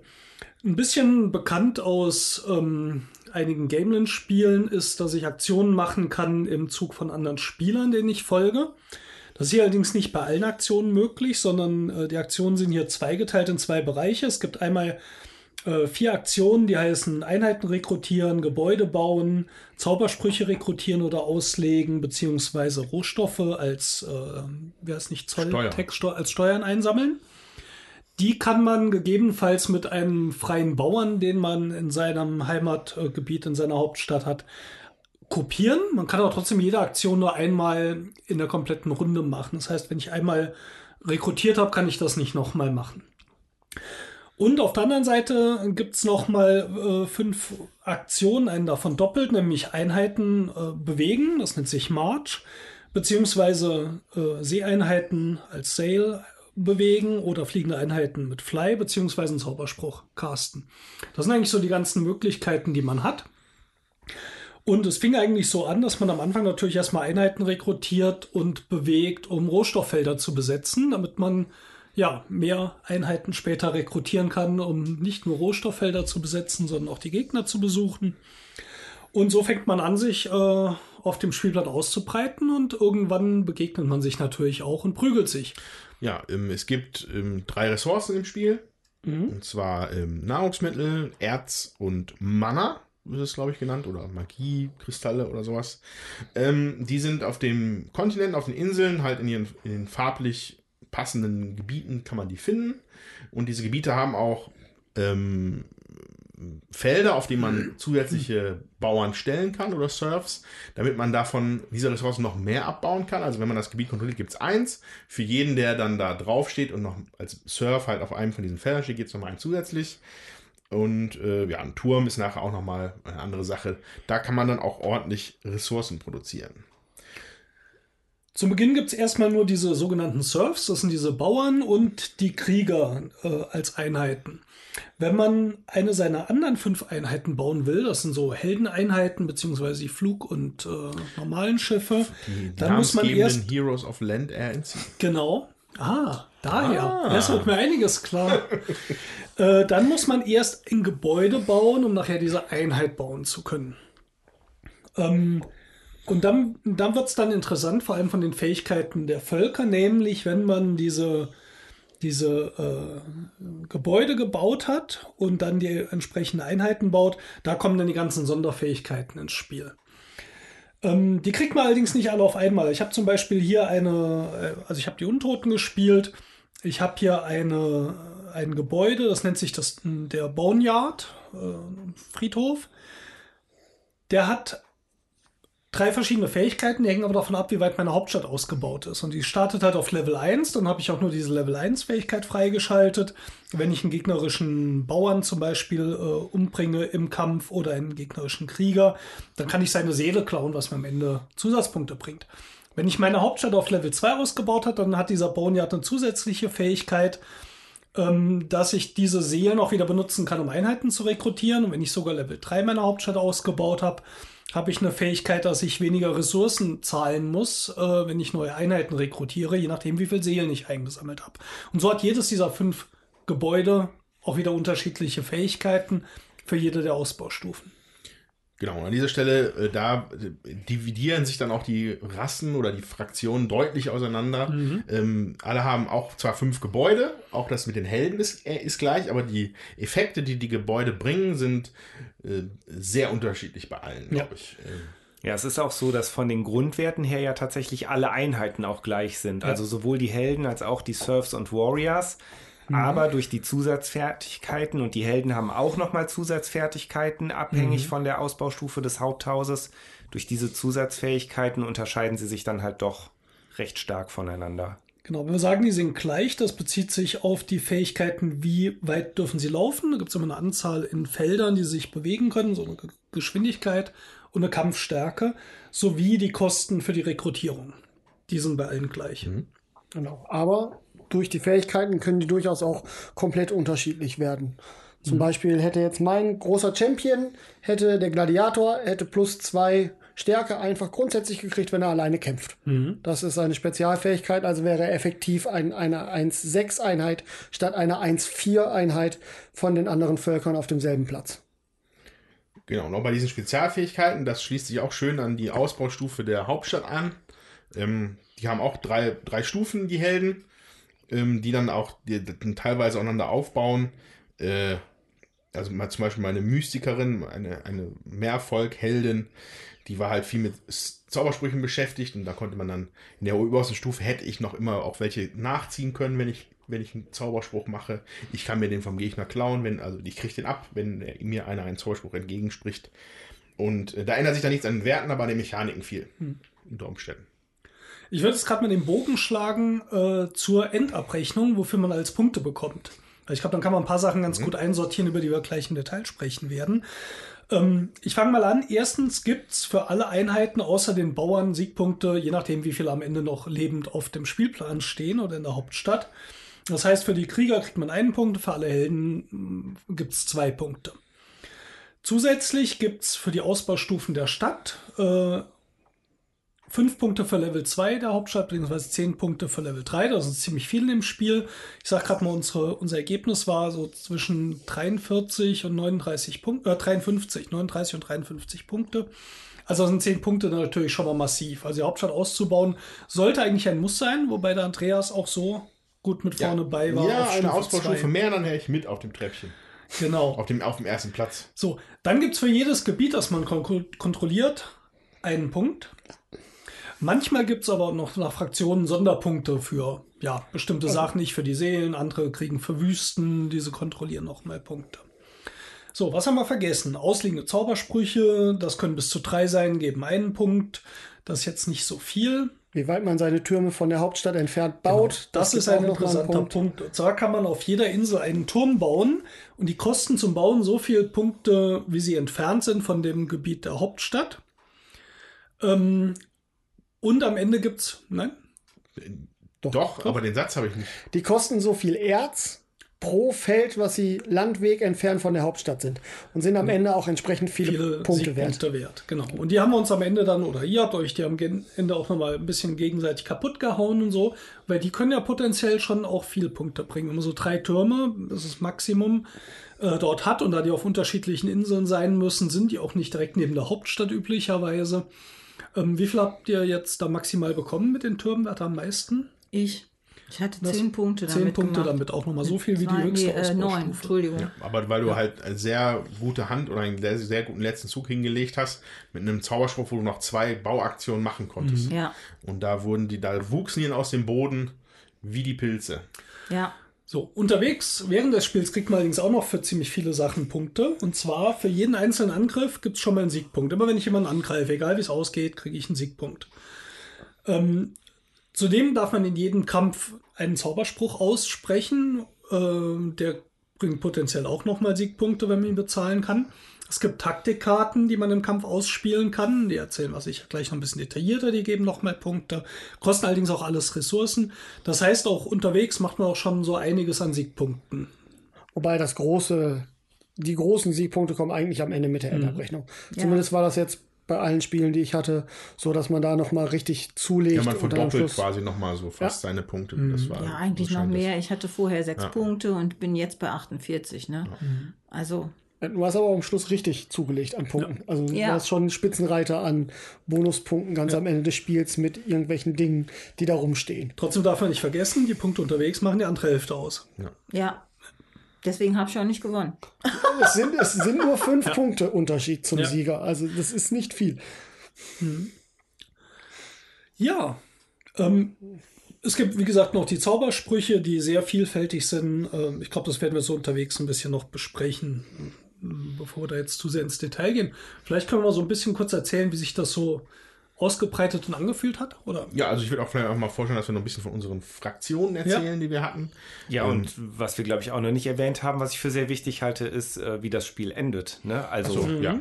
das ähm, ist nämlich tatsächlich ganz interessant. Das sind nämlich die vier X, ähm, die das Spielende einleiten, nämlich Explore. Das wäre, wenn alle ja, Erkundungstokens auf den Landgebieten auf der Karte aufgedeckt sind. Das zweite wäre, Andreas, jetzt äh, kann ich es nicht mehr lesen. Das ist, wenn man alle. Äh, ich ich habe es auch im Kopf hier leider. Das sind die Türme, glaube ich, ne? Wenn man Nee, alle das sind, Expand Nee? ist alle Krieger und Serfs auf dem Spielfeld. Ah, okay. Was letztlich bei uns das Ende des Spiels eingeläutet hat. Ja, So, Exploit wäre das dann wahrscheinlich mit den drei Türmen. Genau, wenn man drei Türme gebaut hat und als letztes Exterminate ist ja eine, eine Hauptstadt fällt. Ja. Dann wird quasi eine Finalrunde eingeläutet. Dann wird die Runde noch zu Ende gespielt Ja. und danach gibt es eine Finalrunde und dann ist das Spiel auf jeden Fall zu Ende, was den Vorteil hat, wenn tatsächlich eine Hauptstadt zerstört wird, was wirklich schwer ist, dass dann derjenige, dessen Hauptstadt zerstört wird, nicht ewig warten muss, bis das Spiel zu Ende ist. So, bei dem ersten Explore hieß es, wenn man alle Erkundungstokens aufgedeckt hat. Es liegen also am Anfang in jedem Feld ein oder zwei Mindestens ein, Mindestens in manchen ein. Feldern zwei. Tokens und wenn man da reinläuft, deckt man die auf. Das kann im schlimmsten Fall sein, dass man Monster begegnet, das eine Einheit frisst. Das können aber auch Teleporter sein, wo man sich zu weiteren Teleportern im Laufe des Spiels aufgedeckt werden hin teleportieren kann.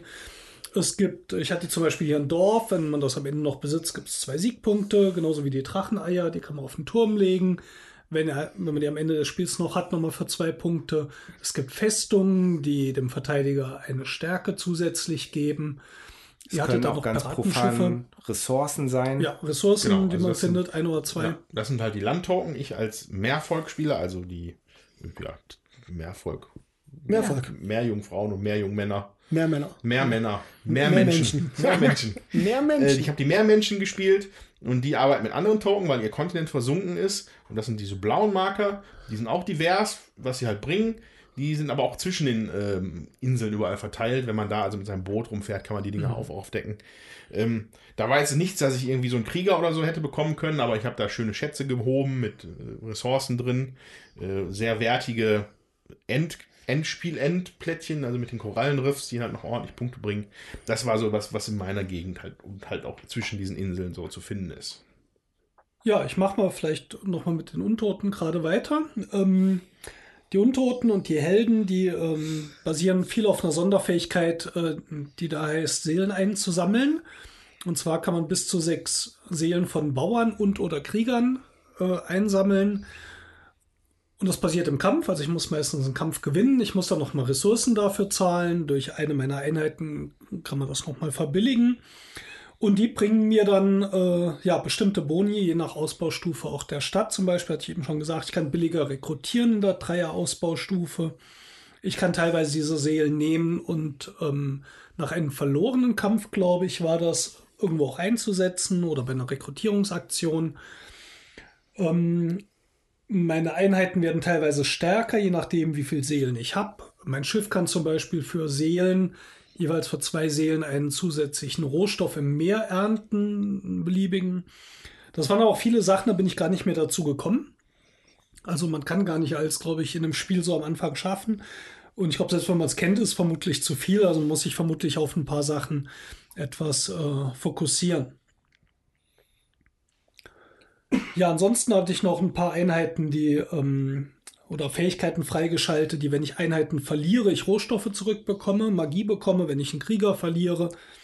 Ähm, das war so ein bisschen das, was die Untoten ja ausgemacht hat. Also wenn, wenn, sie, wenn da die Einheiten draufgehen, ist das nicht so schlimm sozusagen. Genau, und sogar eine meiner Heldeneinheiten, die, wenn sie im Spiel es zwei Punkte gibt, gibt jedes Mal, wenn sie stirbt, drei Punkte. Also die will man eigentlich gar nicht lebend haben, weil verschenkt man zumindest einen Punkt. Ähm, ich fand äh, eine der Einheiten, das passt auch zu den Untoten, aber ist bei den anderen ja nicht anders, sehr langsam, die halt eine vierer Einheit ist, aber nur einen Schritt laufen kann. Würde mich mal interessieren, weil ich konnte es im Spiel gar nicht so nachvollziehen, ob ihr die benutzt habt. Ich habe die benutzt. Ja. Aber zusammen mit einer anderen Einheit, die dafür sorgt, dass ich in jeder Wüste erscheinen kann, in der ich möchte. Hm. Mit dieser anderen Einheit und die kann dann nachher einer zweiten Aufbaustufe einen mitnehmen. Und dann habe ich meinen großen mitgenommen und habe den Ah, dann ja. in der Mitte von Andreas Kontinent äh, erscheinen lassen. Also ich habe den gar nicht gebaut.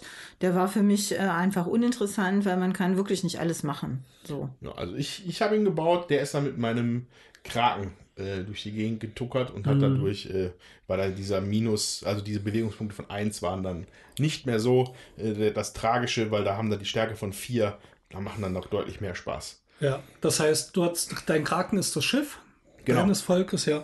Ich hatte kein Schiff gebaut, das war dann vielleicht das Problem, weil ja, der lief etwas langsam wie so ein Zombie halt passend hier durch mein Gebiet, aber da hat er jetzt nicht viel gerissen, ja. Ja, ich ich glaube auch, dass der Crusher, das ist meine große Einheit gewesen, dass sie auch dafür gedacht ist, mit dem Kraken zu fahren, weil auf der höchsten Ausbaustufe würde ich in einem Kampf, den er gewinnt, während er von dem, mit dem Kraken zusammen angreift, nochmal zwei Siegpunkte extra bekommt. Ähm, also das ist dann schon so gedacht. Glaube ich. Ich hatte meine starke Einheit relativ früh im Spiel, aber ich habe die fast durchgängig in meiner Hauptstadt stehen gelassen, um eben die Hauptstadt zu beschützen. Weil vier Stärke ist schon ordentlich. Und wenn er da rumsteht, das überlegen sich viele Leute erstmal, ob sie überhaupt jemanden angreifen. Und der große Vorteil ist, man kann ja mit der einen Taktikkarte Einheiten in den Kampf holen. Das heißt, hätte jemand mich auf meinem Kontinent angegriffen, Ja. hätte ich den Champion aus der Hauptstadt einfach in, die, in den Kampf rufen können, den Gladiator.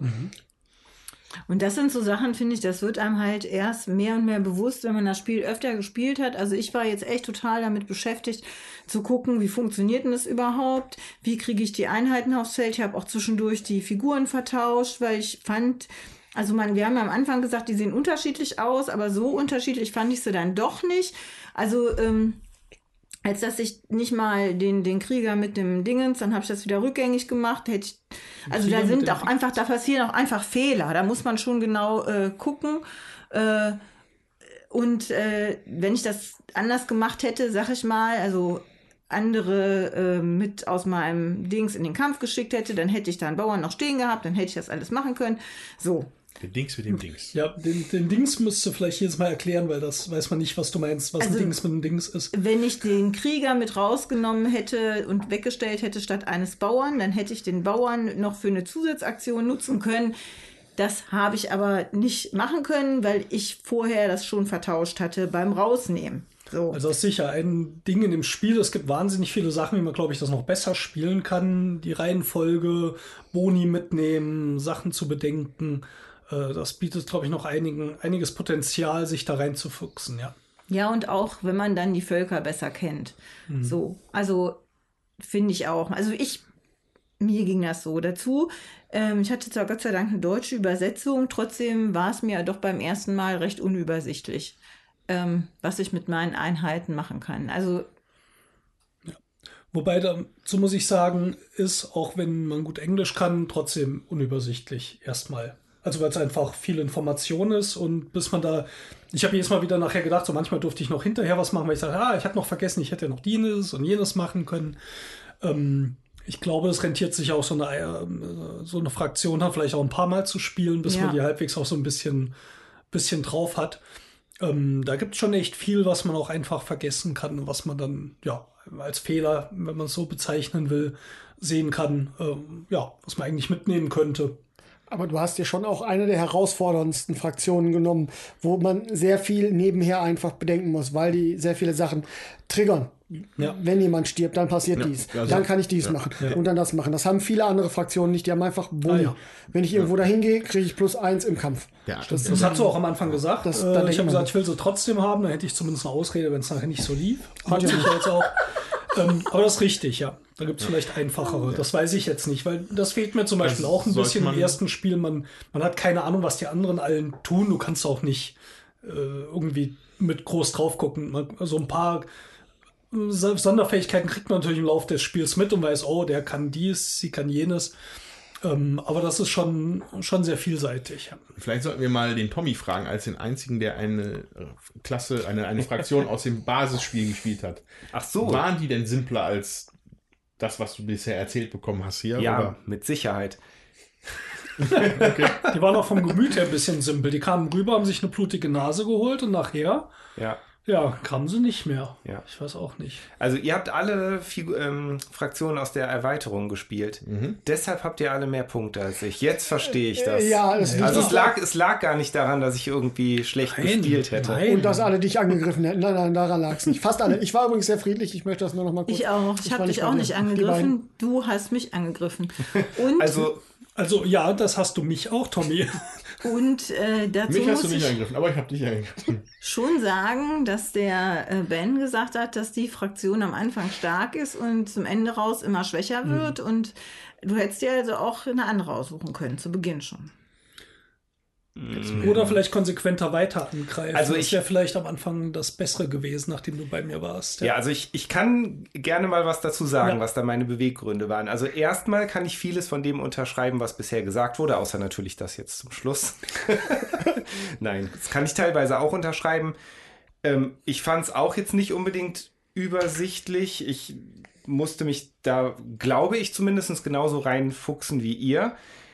Ich kann jetzt rein aus dem Bauch heraus, würde ich auch fast meinen, dass vielleicht für den Einstieg jetzt eine Partie zu fünft nochmal extra krass war. Also Ja. könnte ich mir auf jeden Fall gut vorstellen. Ich fand es sehr wuselig. Ne, auch wenn mir da, also mir hat das Spiel super gefallen, das ist gar keine Frage. Aber ich fand es sehr wuselig. Ben hat mir am Anfang des Spiels den Tipps, Tipp gegeben, dass man mit den Orks halt wirklich aggressiv spielen muss. Ähm, und das wird auch durch die Fähigkeiten wieder gespiegelt. Das sind halt fast alles irgendwelche Angriffsboni oder dass man halt fürs Kämpfen noch irgendwas bekommt. Ähm, ich habe ähm, ich habe das sicherlich nicht konsequent verfolgt äh, oder den nicht konsequent genutzt, den Tipp. Allerdings war es auch so, mein erster Angriff, ne, da bin ich mal bei Steffen gucken gegangen auf dem Kontinent, wie es denn da so aussieht und ob die Untoten wirklich so friedlich sind, wie Steffen die ganze Zeit versprochen hat. Waren wir? Ja, war dann nicht so. Es kam, wir haben dann, es kam direkt zum Kampf. Ähm, Du bist auf eine Armee gezogen. und es war, ne, ich hatte ja das Glück gehabt, da vorher einen Krieger für ein Erz zu bekommen durch eine ähm, durch, ein, durch einen Token. Ne, das war dann immer noch okay mit dem Kampf, aber trotzdem hatte ich dann gesehen, okay, Steffen ist mit mehr Siegpunkten aus dem Kampf gegangen als ich und habe mir dann gedacht, dass ich vielleicht doch erstmal eine Armee oder, oder dass ich noch was stärker werden muss, noch was mehr aufbauen muss. Und du hast auch gesagt, du wolltest den Kampf an der Stelle auch einfach mal ausprobieren. Ja, ja, wollte ich auch. Ne? Ähm, ja, und aber meine Konsequenz war dann, okay, erstmal mehr aufbauen. Und ich glaube, dann habe ich relativ kurz darauf den, glaube ich, zumindest wahrscheinlich größten Fehler gemacht. Ich bin als erster auf die dritte Ausbaustufe gegangen, was ziemlich teuer ist. Das kostet sieben Ressourcen von jeder Art. Ähm, mal Ja. zur Einschätzung, man kann maximal zehn von jeder Ressource haben. Und es hat sich aber einfach in der Runde dann angeboten. Ich hatte die Ressourcen, es kam halt die entsprechende Aktion. Also habe ich es gemacht, aber das hat natürlich auch verhindert, dass ich in der, Akt in der Runde noch viel anderes machen konnte. Ich konnte zum Beispiel auch nicht mehr rekrutieren. Ähm, ich habe das, ich hab das gemacht im Hinblick auf eine ja, Tier 3 Fähigkeit eines Gebäudes, mit der ich nach einem siegreichen Kampf einen Warrior, also einen normalen Krieger, in eine Heldeneinheit tauschen kann. Die erschien mir sehr stark, die Fähigkeit. Also die habe ich ja später dann auch durchaus genutzt und ich glaube auch nach wie vor, dass die sehr gut ist. Aber trotzdem glaube ich, dass dieser, ja, dass das Einsetzen der Ressourcen in dieser Runde für die dritte Ausbaustufe, das hat, das, das war kein Vorteil für mich, weil das, das hat einfach dann meinen Armeeausbau verlangsamt.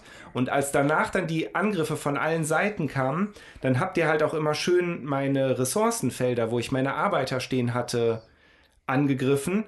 Und dadurch, also alles, was ich mir so erdacht und geplant hatte, hat dann nicht mehr funktioniert, weil mir, auch, weil, weil mir ständig Ressourcen fehlten. Ja. Ne? Also das hat sich dann auch wirklich sehr, sehr unangenehm für mich angefühlt, weil ich, also ich fühlte mich absolut in die Enge getrieben und in der Defensive und sah halt eigentlich bis jetzt zum Schluss in den letzten Runden eigentlich überhaupt keine Möglichkeit, mal rauszukommen und einen Gegenangriff zu Freut starten. mich zu hören. Das, das lag ja einfach daran, dass du in die Ecke getrieben und Ja. äh, ja. wurdest. Ja, Ähm, ja, also von meiner Seite her, ich, ich musste, ich habe das hier so eher so opportunistisch bin ich hier rangegangen.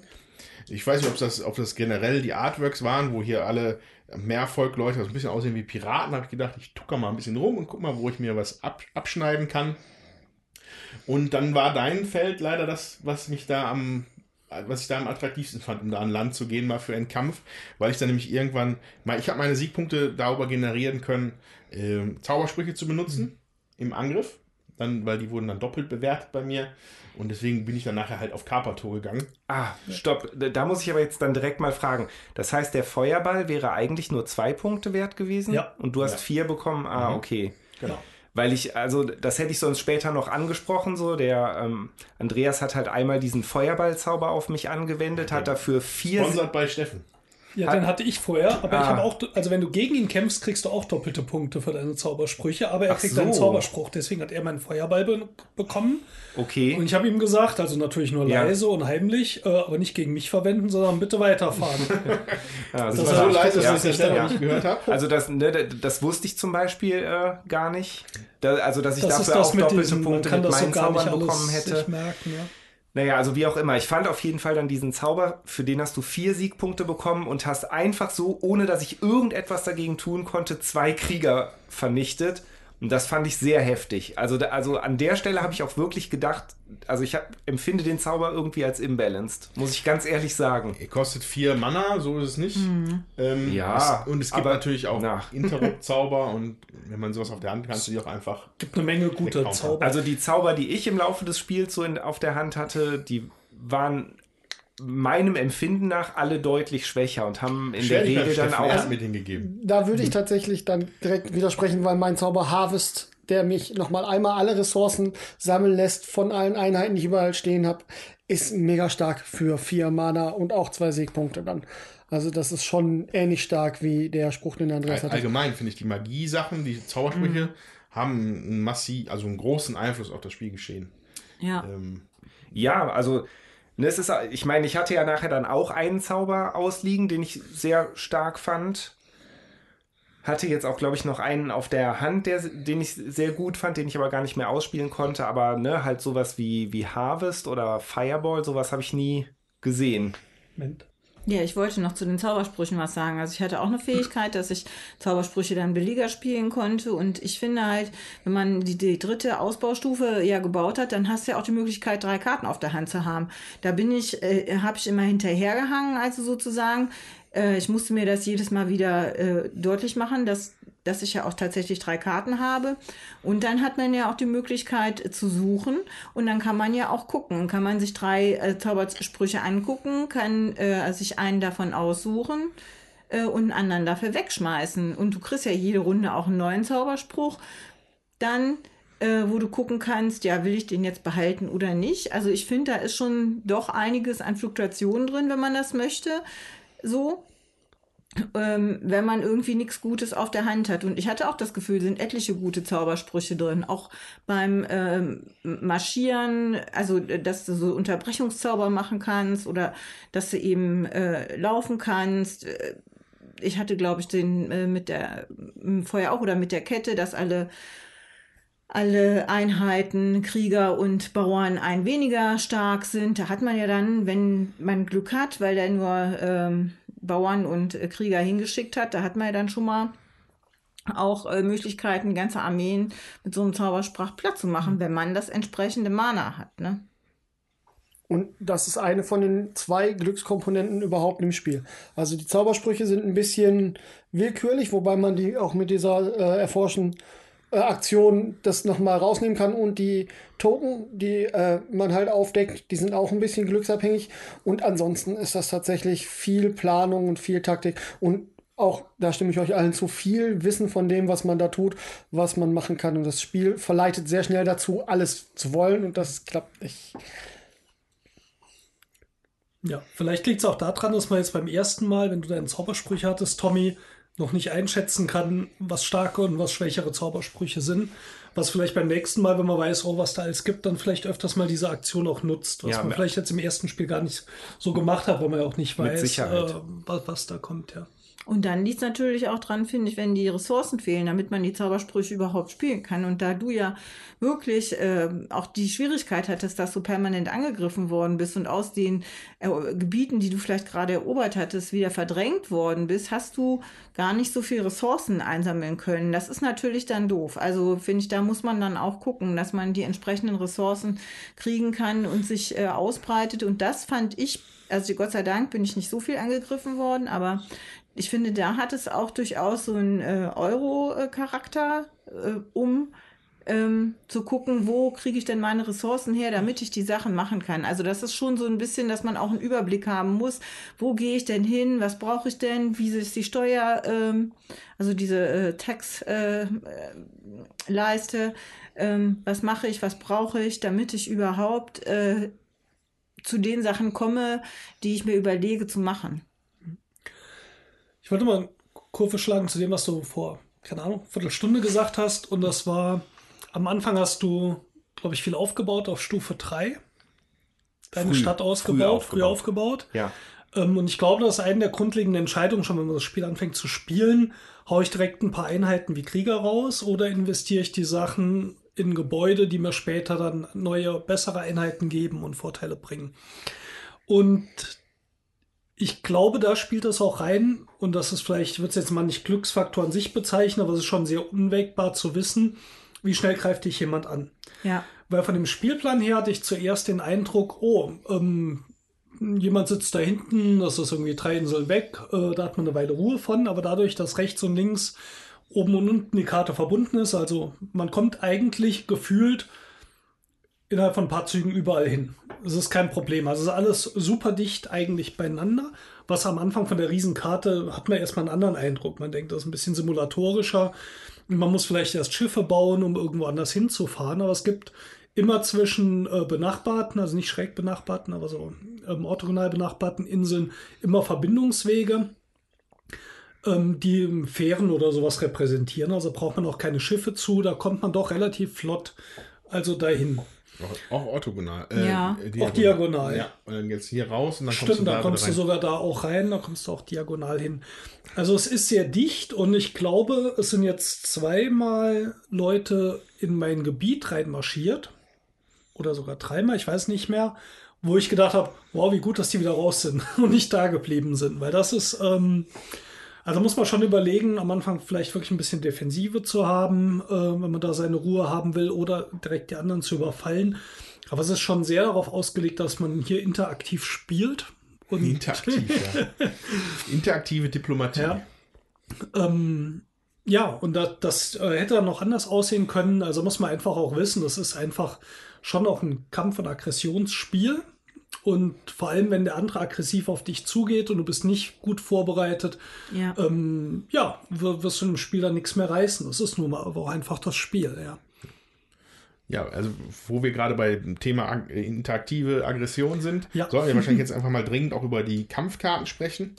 Weil heute ist mir jetzt, also das ist meine vierte Partie, mir ist mal aufgegangen, wie gut eigentlich zum Beispiel eine dieser Karten ist. Und zwar, das ist die Conscript-Karte. Deswegen sollten wir da nochmal drüber sprechen, weil du sagst ja, wenn dir einer einfällt in dein Heimatgebiet, stehst du manchmal da äh, mit runtergelassenen Hosen unter Umständen.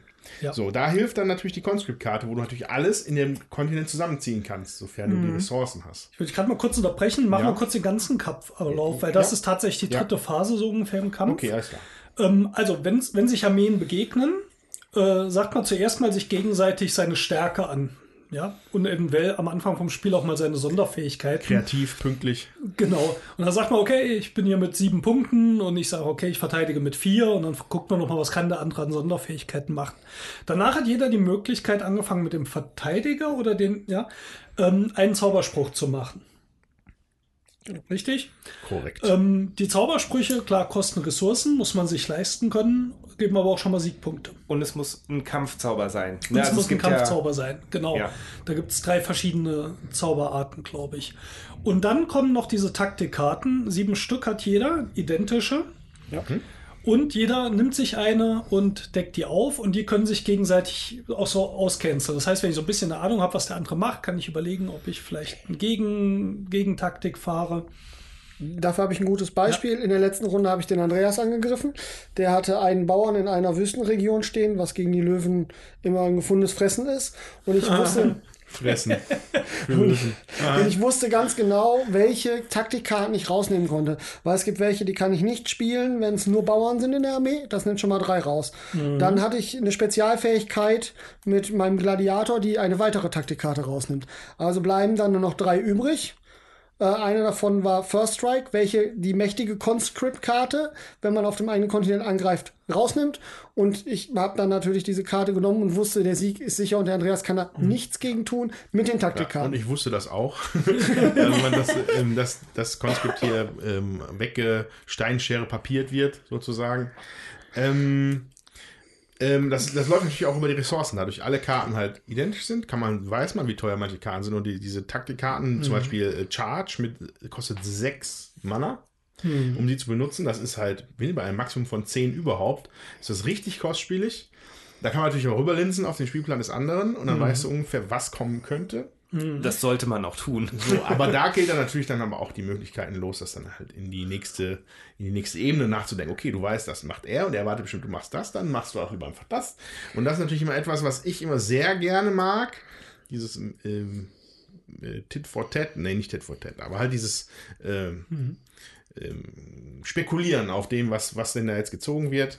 Und weil es auch simultan verdeckt hingelegt wird, ja. natürlich. Diese Conscript-Karte würde ich vielleicht gerade mal ja. äh, jetzt beispielsweise erklären. Die erlaubt dir gegen Abgabe von Nahrung Einheiten auf der Insel, auf der du kämpfst, dorthin zu ziehen in den Kampf, beziehungsweise aus benachbarten Gebieten, auch von, von Nachbarinseln und äh, dann maximal fünf Einheiten irgendwo stehen dürfen oder schon eine haben musst, sind es maximal vier Einheiten, die du dahin bewegen kannst. Aber es können natürlich auch Heldeneinheiten sein, die entsprechend viel Stärke bringen. Und es gibt schon einen Siegpunkt für jede Einheit, die du dahin bewegst. Mhm. Jetzt weiß das natürlich der andere und spielt dann den Welfare Strike, die diese Karte dann gar nicht erlaubt. Ähm, wo, ja. Wobei man natürlich auch, ich, ich, weiß jetzt gar nicht, ob du es gesagt hattest, man muss eine Nahrung pro bewegte Einheit bezahlen. Genau, ja.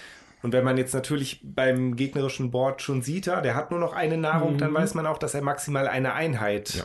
ranziehen kann. Richtig. Wobei man auch mit Einheiten bezahlen kann, Ressourcen. Das darf man nicht vergessen. Richtig, das haben wir das, das in den Spielen nicht vorgekommen. Ja. Aber man kann, wenn man in einem Kampf kämpft, kann man die Einheit auf die Seite legen. Und die zählt dann zwar noch zu den Kampfpunkten, kann aber Ressourcen in Höhe ihrer normalen Stärke, ihrer natürlichen Stärke, so wird es genannt, ähm, einfach noch mit dazugeben. Mhm. Das heißt, ich kann dann mit einem Krieger, der zwei Stärke hat, könnte ich dann einfacher äh, was war das jetzt gerade, ein Chart spielen, was halt sechs kostet, dann lege ich halt den Krieger zur Seite. Der ist am Ende des Kampfes raus, aber bis dahin ist die Stärke einfach noch da. Mhm. Und es hilft mir dann auch ein bisschen besser zu planen. Wobei ich das vergessen habe. Also ich auch. Das, äh, ja, da. das macht man ja auch nicht gerne, freiwillig Einheiten opfern. So, das mag man ja auch nicht so gern. Ja, das aber es hätte... auch nur, wenn du keine Ressourcen mehr hast. Du darfst ja nicht freiwillig machen, sondern genau. nur, wenn du, du musst erst mit Ressourcen zahlen. Ja. Das ist wichtig. Und du darfst ja. auch nicht nicht zahlen. Das ist auch wichtig. Also wenn du dich ja. für eine Taktikkarte entscheidest, musst du die auch bezahlen. Dann kannst du nicht nachher sagen, ach nee, mach ich doch nicht. Andere Taktikkarten sind einmal die Fight Card, die kostet nichts, die macht auch nichts. Die kämpft einfach weiter. Es gibt aber auch eine Retreat-Karte, äh, die kostet zwei äh, Nahrung und man zieht seine Einheiten einfach in seine Hauptstadt oder zum nächsten Turm zurück verliert aber zwei Siegpunkte. Es sei denn, der Gegner hat Conscript oder First Strike gespielt. Dann verliert man die dann, Punkte nicht. Dann verliert man die nicht. Ah, oh, das ja. habe ich schon wieder gar aber nicht da, gesehen. Das ist ja auch das Schöne an den Karten, ja. ne, dass die sich halt, also manche Karten, also die eine Karte cancelt die andere, die wiederum mhm. eine weitere cancelt und das ist ja das Schöne daran, ne? dass man dann halt versuchen muss, sich da irgendwie reinzudenken, was das Gegenüber sich jetzt vielleicht denkt. Zum Beispiel. Bis zu welcher Ebene? Charge, welches Retreat verhindert. Ja. ja. Genau. Und plus zwei gegen First Strike gibt. Und, Und dann gibt's noch drei Erfahrungspunkte gibt. Aber nicht nur vom Bauern eingesetzt werden kann. Ja. Ja, ich glaube, also für die Zuhörer ist das jetzt wahrscheinlich auch alles ein bisschen viel. Deswegen würde ich, ähm, glaube ich, gerne damit weitermachen. Wie hat es uns denn jetzt letztendlich gefallen und äh, mit dem Fazit? Was haltet ihr davon? Oder also wollt ich hätte, noch was ich anderes jetzt, ich hätte jetzt gerne noch mal den einen Punkt zu Ende gebracht, dass ja, diese Conscript-Karte halt extrem wichtig ist für die, was, was Steffen vorhin meinte, dass man halt Gefahr läuft durch die äh, Zugänglichkeit, diese schnelle, dieses Pac-Man-artige, dass man auf der einen Seite rauskommt und auf der anderen Seite wieder reinkommt. Conscript hilft da natürlich wunderbar bei. Man muss, sich halt, man muss sich halt ein bisschen Nahrung zurückhalten, auf jeden Fall. Aber dann kannst du ja theoretisch auch alle deine Bauern zusammenziehen. Und die bringen ja auch Stärke mit. Mm.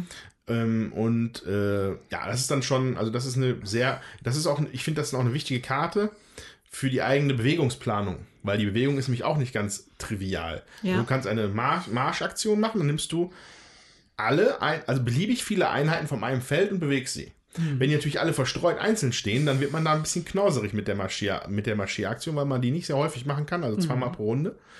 Und äh, deswegen, wenn aber ins Conscript schon alle wieder auf ein Feld gezogen hast, hast du da auch eine große Armee, mit der du dann wieder weiterziehen könntest. Mhm. So, das ist jetzt hier bei mir nicht so passiert, aber das, äh, das habe ich schon mal erlebt mit Zwergen. Ich kann noch was zu sagen, weil ich hatte auch Conscript einmal ganz gut benutzen können gegen deinen Angriff, Tommy, weil ich brauchte dringend auch in diesem Bereich meine Bauern. Ja. Und, äh, um Ressourcen abzubauen. Insofern hat mir es auch ganz gut geholfen, dass ich äh, ja, die dort ja. Im, im, Kampf ja. zur Verteidigung dahin ziehen konnte. Ja. Ähm, mir fällt noch ein anderes Beispiel ein, jetzt die Bewegung betreffend. Nämlich äh, im Kampf mit dir, Andreas, da hattest mhm. du mich, glaube ich, angegriffen, habe ich dann einmal die Retreat-Karte gespielt, die man eigentlich sehr ungern spielt, weil die einem auch zwei Siegpunkte mhm. wegnimmt. Aber da hatte ich nämlich meinen langsamen Helden stehen, ne, der nur ein, eine Bewegung hat und vier Angriff, der aber als Ork natürlich eigentlich dafür prädestiniert ist, rumzuziehen, zumal der nämlich effektiv bei Angriffen gegen gegnerische Türme und Hauptstädte ist. Also soll der natürlich raus.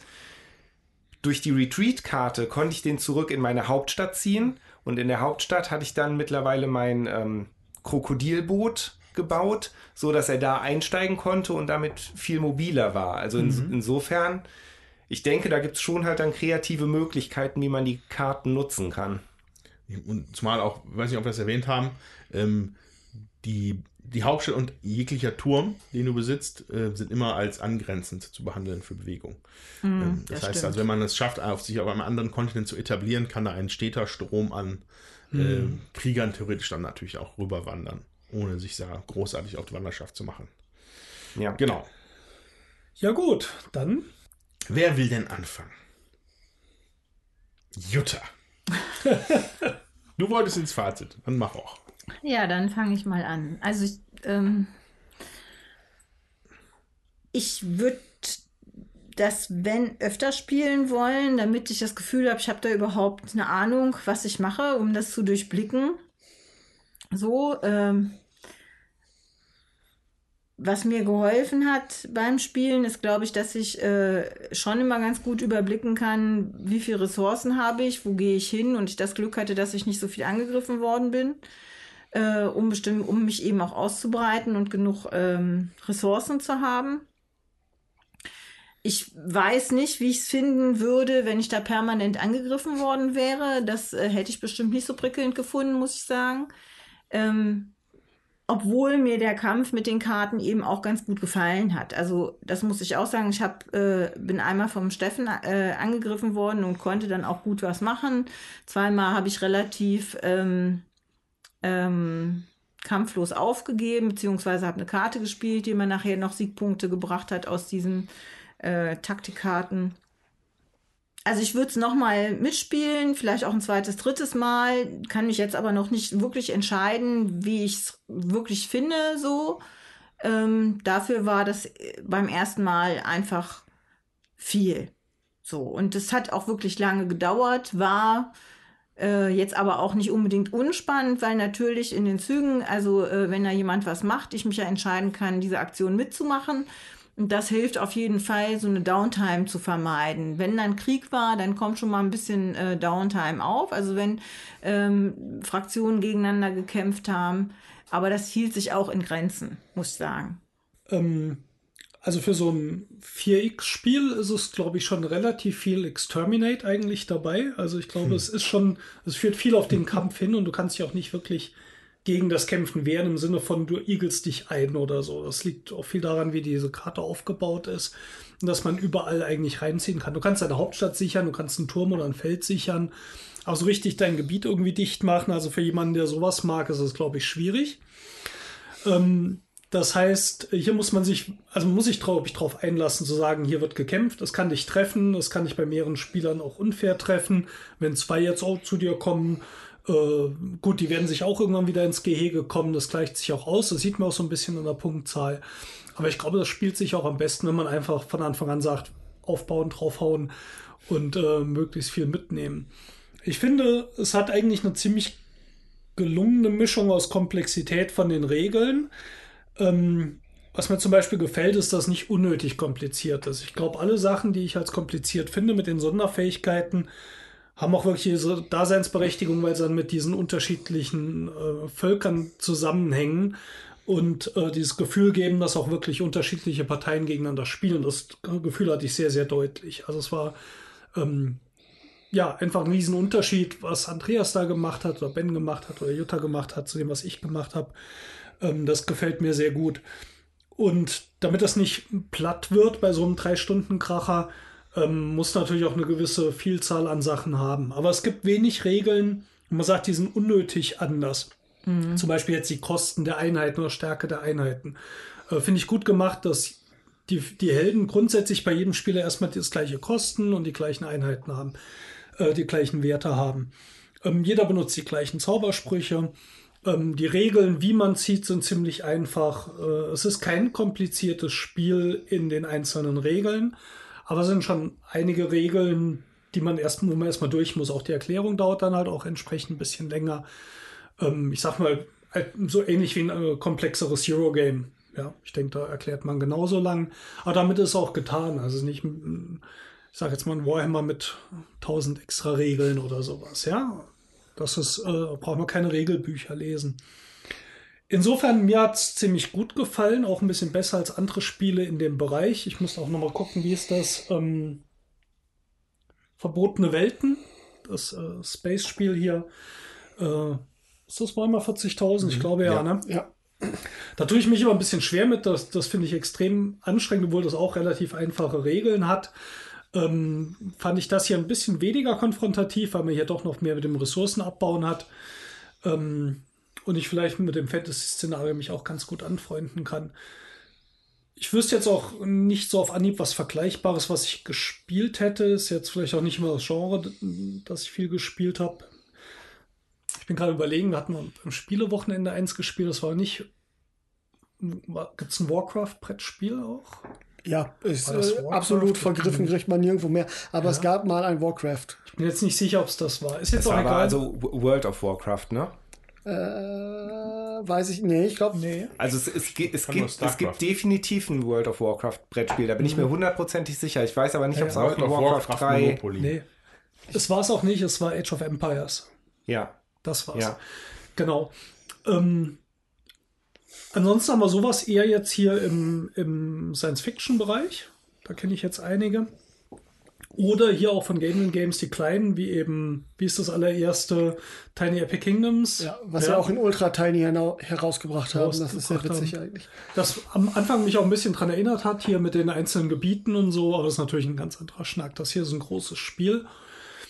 Ja, für mich dürfte es prinzipiell ein bisschen mehr äh, Einigeln und Aufbauen haben, aber ich glaube, das wird es noch länger machen. Ich glaube, es ist eine gute Designentscheidung, das nicht zu tun, die Sachen dicht beieinander zu haben. Äh, ich finde von den ganzen Einheiten, die es hier gibt, auch mit den Schiffen, war das vielleicht auch mal anders geplant und man hat gemerkt, wenn das aber jetzt zu zäh wird, die Sachen, dass man wirklich von Insel zu Insel nur mit den Schiffen kommt, dass das nicht funktioniert. Aber trotzdem sind sie drin. Es äh, ist am Anfang, fand ich so ein bisschen verwirrend. Man hat Schiffe, aber man kann eigentlich auch so von, von Insel zu Insel kommen, man braucht die nicht. Ähm, ich glaube, es hat da so, so, ein, so einen Entwicklungsprozess durchgemacht. Und ich glaube, es lebt davon, dass man halt einfach innerhalb von zwei Zügen überall eigentlich auftauchen kann. Da gibt es wahnsinnig viele Möglichkeiten, auf der Karte rumzukommen. Aber im Prinzip sind die Schiffe ja auch nochmal eine starke Einheit, ja. die dann auch nochmal Zusatzfähigkeiten ja. mit genau. sich bringt. Ja. ja. Und weniger als Transport gedacht. Ne? Auch wenn die eine Ferry heißt, aber das ist ein bisschen, bisschen irreführend. Ja, aber das ist auch die Fähre über den Fluss Styx. Vermutlich deswegen heißt die Ferry. Das kann sein. Ah, die heißt bei euch anders, ne? Bei mir heißt die ah. Longboat. Bei mir okay. heißt sie Octopus. Okay. Bei mir heißt die Raft. Bei mir heißt genau. die Warcroc. Dann ist das hier also die Fähre über den Fluss Styx ins Totenreich. Genau, das passt natürlich auch zu den Untoten. Ja, ähm, trotzdem, ich fand es spannend. Ich hatte zwischendurch allerdings auch mal gesagt, ich glaube, wird mir vielleicht zu vier Spielern besser gefallen. Ähm, auch weil diese sechs Inseln, bei der jetzt eine frei blieb, so ein bisschen, hm, weiß ich nicht. Also ich glaube einfach mit vier Inseln und vier Spielern würde ich es, glaube ich, das nächste Mal gern ausprobieren. Ich weiß nicht, ob ein fünfter Spieler jetzt äh, die, das, doch das etwas länger dauert, äh, das wieder wettmacht. Aber hat man nicht, wenn man äh, zu viert spielt, auch eine leere Insel und hat dann fünf Inseln? Theoretisch ist das der Sechs-Spieler-Plan. Der Vier-Spieler-Plan besteht aus vier Inseln. Ah, okay. Für ähm, zwei bis vier Spieler, beziehungsweise eins bis vier Spieler, gibt es vier Inseln dem fünften Spieler, solange man nicht den fliegenden Kontinent benutzt, gibt es dann sechs. Ah, okay. Ja, also ich glaube, es ist jetzt nicht so, um den Eindruck zu erwecken, dass man hier von dem Vorteil hat, äh, je nachdem, wo man sitzt, weil es halt so viele Möglichkeiten gibt, rumzukommen. Es ist nicht so, dass einer jetzt ein besseres Gebiet erwischt hat. Aber ich glaube, mit vier Völkern würde mir das auch äh, genug Abwechslung bieten. Ja, ähm, trotzdem, ich fand es schön, also für eine Erstpartie, da wäre ich, glaube ich, jedes Mal wieder für zu haben, das nochmal zu spielen und äh, macht einen guten Eindruck. Ja, also das kann ich, glaube ich, so ziemlich komplett unterschreiben. Ähm, Sehe ich auch so. Ich würde es auch auf jeden Fall wieder spielen. Tatsächlich auch in einer kleineren Runde. Ähm, ich weiß nicht, vielleicht easy to learn, hard to master. Ich kann das noch nicht mhm. einschätzen, aber das sagt man Warcraft 3 nach und vielleicht trifft das auch hierzu. Ähm, man muss mit Sicherheit mehr über die Fraktionen kennenlernen und was es alles für Zauber gibt und sonst was. Das bringt mit Sicherheit Vorteile. Ich musste jetzt im Nachhinein auch durchaus daran denken, dass es mich irgendwo an so eine FFA-Map bei Warcraft 3 erinnert hat. Halt, alle klöppen sich miteinander free FFA? for all. Free for all. Genau, also jeder gegen jeden. Mhm. So war es ja letztendlich auch. Da ist es auch schon mal so, dass sich einer dann eine besonders blutige Nase holt, weil er halt von allen oder zumindest von seinen Nachbarn was abkriegt. Entfernte ähm, Nachbarn. Ja, aber sehr, sehr schön. Ich finde auch, das Material ist toll. Das macht für mich auch durchaus einen durchdachten Eindruck. Bei Warcraft 3 hat man ja auch Zufallselemente mit den Items, die man findet, wenn man die Creep Camps äh, ja, besiegt. Da finden die Helden dann zufällig Items. Da wird auch immer drüber gestritten, ist das jetzt hm. fair oder nicht. Hat man hier halt dann auch mit den Zaubern und den Exploration Tokens einen gewissen Glücksfaktor drin. Also ja, gefällt mir sehr gut. Würdest du sagen, das hat deinen Warcraft-Nerv gekitzelt? Ja, würde ich sagen. Das ist doch super. Okay, ähm, ich würde dem, ja, dem Ben geben wir das Abschlusswort als Gast und Besitzer. Ähm, ich finde es für das, was es ist, erstaunlich gut, weil es ist nämlich etwas, was ich eigentlich nicht gerne spiele. Das sind, das sind diese, ich hab's nicht mit diesen ultra kompetitiven, wir hauen uns auf die Glocke spielen, mhm. da, das, das, ist, das entsteht bei mir immer Stress. Das war jetzt heute zum Glück ein bisschen ein stressfreieres Erlebnis, weil ich nicht einen auf meiner Insel hatte direkt. Ähm, aber grundsätzlich, ich bin da auch irgendwann ein bisschen zu zögerlich, glaube ich, und dann mhm. ich kann mich dann immer nicht aufraffen und versuche immer noch ein bisschen aufzurüsten. Und das ist das, was Herr Steffen ja auch schon davor gut definiert hat. Das ist einfach nicht das Spiel zum Aufbauen, das ist das Spiel zum Ich stürme los ein bisschen. Ne? Ich mag diesen ganzen Spielplanaspekt, dass man seine Stadt aufbaut und dass die Sachen so unterschiedlich sind, die gefallen mir ziemlich gut. Weil ähm, ich prödel ja so gerne mal mit so irgendwelchen Ressourcen vor mich hin. Das kommt, kommt hier halt auch schon gut durch.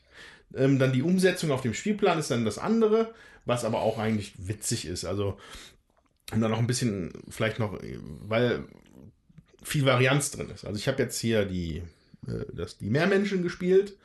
Ähm, das war interessant war, äh, hat sich anders gespielt als die Zwerge, die ich zum Beispiel mal bisher einmal hatte. Ähm, die, wenn es nämlich ein, ein Volk gibt, was sich so ein bisschen einigeln kann, dann sind es die Zwerge. Mhm. Und das hatte ich besonders darüber äh, ausgemacht, dass eine von den Helden, das ist eine Priesterin bei den Zwergen, ähm, die hat eine sehr angenehme Fähigkeit, und zwar, dass sie andere Armeen dazu zwingen kann, dass sie angreifen, wenn die nebenan stehen. Mhm. Das heißt, du stehst halt in deinem Turm mit deinen Leuten und dann steht da vorne Armee und dann lädst du sie einfach mal zu dir ein. Um, und und das, es geht halt darum, dass du Leuten das Schlachtfeld diktierst, ein bisschen. Und das können die Zwerge halt in, dieser, in diesem Spiel gut. Mhm. So, das war jetzt hier wieder was anderes. Das war so, so piratenartig. Ich gehe auf Kaperfahrt und guck mal, was geht. Ähm, wahrscheinlich hätte man auch noch viel mehr damit der Fähigkeit machen können, dass ich in den Wasserfeldern mich hätte aufhalten können. Also eine von den Fähigkeiten würde da auch Nahrung raus generieren.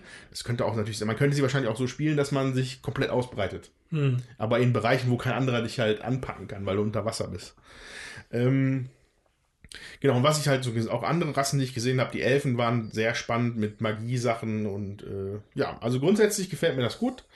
Ähm, Material auch gut, die Minis sind halt cool, so ein bisschen schwer auseinanderzuhalten, vielleicht manchmal. Ähm, weil sie auch bei einfach bei jeder Rasse anders aussehen. Man muss es jedes Mal neu lernen. Ja, das, was sie eigentlich vereinfacht haben in der Übersicht, dass alle Einheiten gleich sind, ja. wäre es, glaube ich, ganz gut gewesen, wenn alle, zumindest diese Bauern, irgendwie eine Einheit, äh, eine Eigenschaft gehabt hätten, dass man sie direkt erkennt. Mhm. Weil es ist, die Bauern, wenn die bei dem anderen auf, auf dem Spielertableau stehen, können die auch diese, diese Fähigkeiten kopieren. Und da muss man immer schon mal genau hingucken, wer kann das jetzt eigentlich noch machen. Ja. ja. ja ein, so ein leichter Nachteil, den ich halt sehe, war jetzt diese fünf Spielerpartie hat sich tatsächlich teilweise wirklich lang angefühlt für mich. Ähm, das lag an teilweise langen Überlegenphasen, weil bei, drei Neue am Tisch, klar. Obwohl ich jetzt wirklich nicht der Veteran bin, aber ich spiele ja eh immer so ein bisschen eher von der Leber weg. Ähm, das fühlte sich ein bisschen zäh an. Heute mit fünf würde ich wahrscheinlich mit dreien oder vieren bevorzugen. Mhm. Ähm, ja, ähm, würde ich gerne wieder spielen. Ist jetzt nichts, was ich jeden Abend spielen wollen würde. Aber ist auf jeden Fall cool. Ja, äh, ich mag das Spiel, welch eine Überraschung. ähm, ist das, Das heißt, nicht du meins? wieder mitnehmen? Ich würde es wieder mitnehmen, tut mir leid. Also es ist schon so, es ist bei mir das drittmeist gespielte Spiel im Jahr 2019 gewesen, nach Marquis, welches ein Solospiel ist, was 20 Minuten dauert, und Imperial Settlers, was auch nur so eine Stunden-Ticker hat. Ich mag das Spiel sehr gerne und ich muss sagen, ich habe heute die Löwen, die Fähigkeiten von denen so benutzt, wie es sein sollte. Nämlich habe ich mich auf Rekrutieren gestützt bei denen und ein bisschen darauf, dass ich äh, nachher durch Wüsten gehen kann und habe am Anfang relativ wenig Gebäude gebaut. Ich habe von vornherein nur ein Gebäude gebaut, habe mich auf diesen Aspekt konzentriert und das hat sehr gut funktioniert. Und das äh, fühlt sich für mich immer wieder an wie so ein klassisches RTS, Civilization, und wie sie auch alle heißen Spiele. Ich baue am Anfang ein bisschen meine Basis aus. Ich sorge dafür, dass ich Arbeiter habe, die rumgehen. Ich sorge dann für ein bisschen Schutz und dann gucke ich, dass das alles irgendwie ins Rollen kommt. Ähm, ich rechne dem Spiel tatsächlich die hohe Möglichkeit an, überall angreifen zu können. Es gibt hier kein Australien. Das finde ich, das ist so eine Sache, was Risiko immer wirklich echt ätzend macht. Also ich, Risiko früher habe ich gerne gespielt, aber wenn einer da mal Australien hält, ist halt da kommt man nicht dran. Und das kann dieses Spiel einfach nicht. Man ist eigentlich immer offen, man kann überall in angreifen. Das finde ich sehr gut. Ähm, ich finde, die letzten beiden Runden hat das Spiel deutlich an Fahrt aufgenommen. Dann, wo wir Ja. alle angefangen haben, uns ein bisschen mehr zu trauen. Wo wir dann alle ein bisschen angefangen haben, oh, ich greife da mal an und dann ich greife da nochmal an und ziehe mich dann schnell zurück. Das fand ich wirklich gut. Am Anfang war es zeitweise tatsächlich etwas zäh. Ich weiß nicht, ob fünf Spieler jetzt so der Sweet Spot ist. Ich glaube es nicht. Ich denke, drei oder vier ist es, mit drei oder vier Spielern ist es tatsächlich ähm, besser. Alleine spielt sich das tatsächlich auch sehr gut. Die Automa ist ganz nett. Das kann man auf jeden Fall spielen. Das macht mir auch Spaß. Zu zweit funktioniert das erstaunlich gut für so ein Spiel. Tatsächlich. Ich habe das mit meinem Sohn schon häufiger gespielt. Okay. Der spielt das sehr gerne. Und das funktioniert zu zweit sehr gut. Man hat da schon, dass das ein bisschen hin und her geht. Klar. Und ähm, ist, da ist aber dann auch der leere Kontinent immer ganz wichtig, weil wer besetzt den leeren Kontinent? Wer kriegt da seinen ersten Turm hin? Wer schafft es da, die meisten Token aufzudecken und so? Das, das macht dann schon einen großen Unterschied. Da Das musst war du auch nicht so viel gucken, was der andere kann, das wirst du dann relativ schnell raus haben. Ne? Genau, also es ist, es ist, das ist tatsächlich relativ einfach. Ich finde, es ist nicht kompliziert, also es ist nicht kompliziert zu spielen. Es ist äh, sehr komplex in den einzelnen Fähigkeiten. Also die, die Regeln finde ich nicht schwer, tatsächlich. Das rechne ich, das finde ich sehr gut. Da, deswegen kann ich das auch mit meinem Sohn spielen. Aber es ist halt schon sehr komplex dann irgendwann, wenn man mit fünf Leuten hier sitzt und fünf unterschiedliche Völker haben, acht unterschiedliche Fähigkeiten, jedes Volk wie alle einzeln, das macht es echt etwas unübersichtlich. Das ist schon tatsächlich so.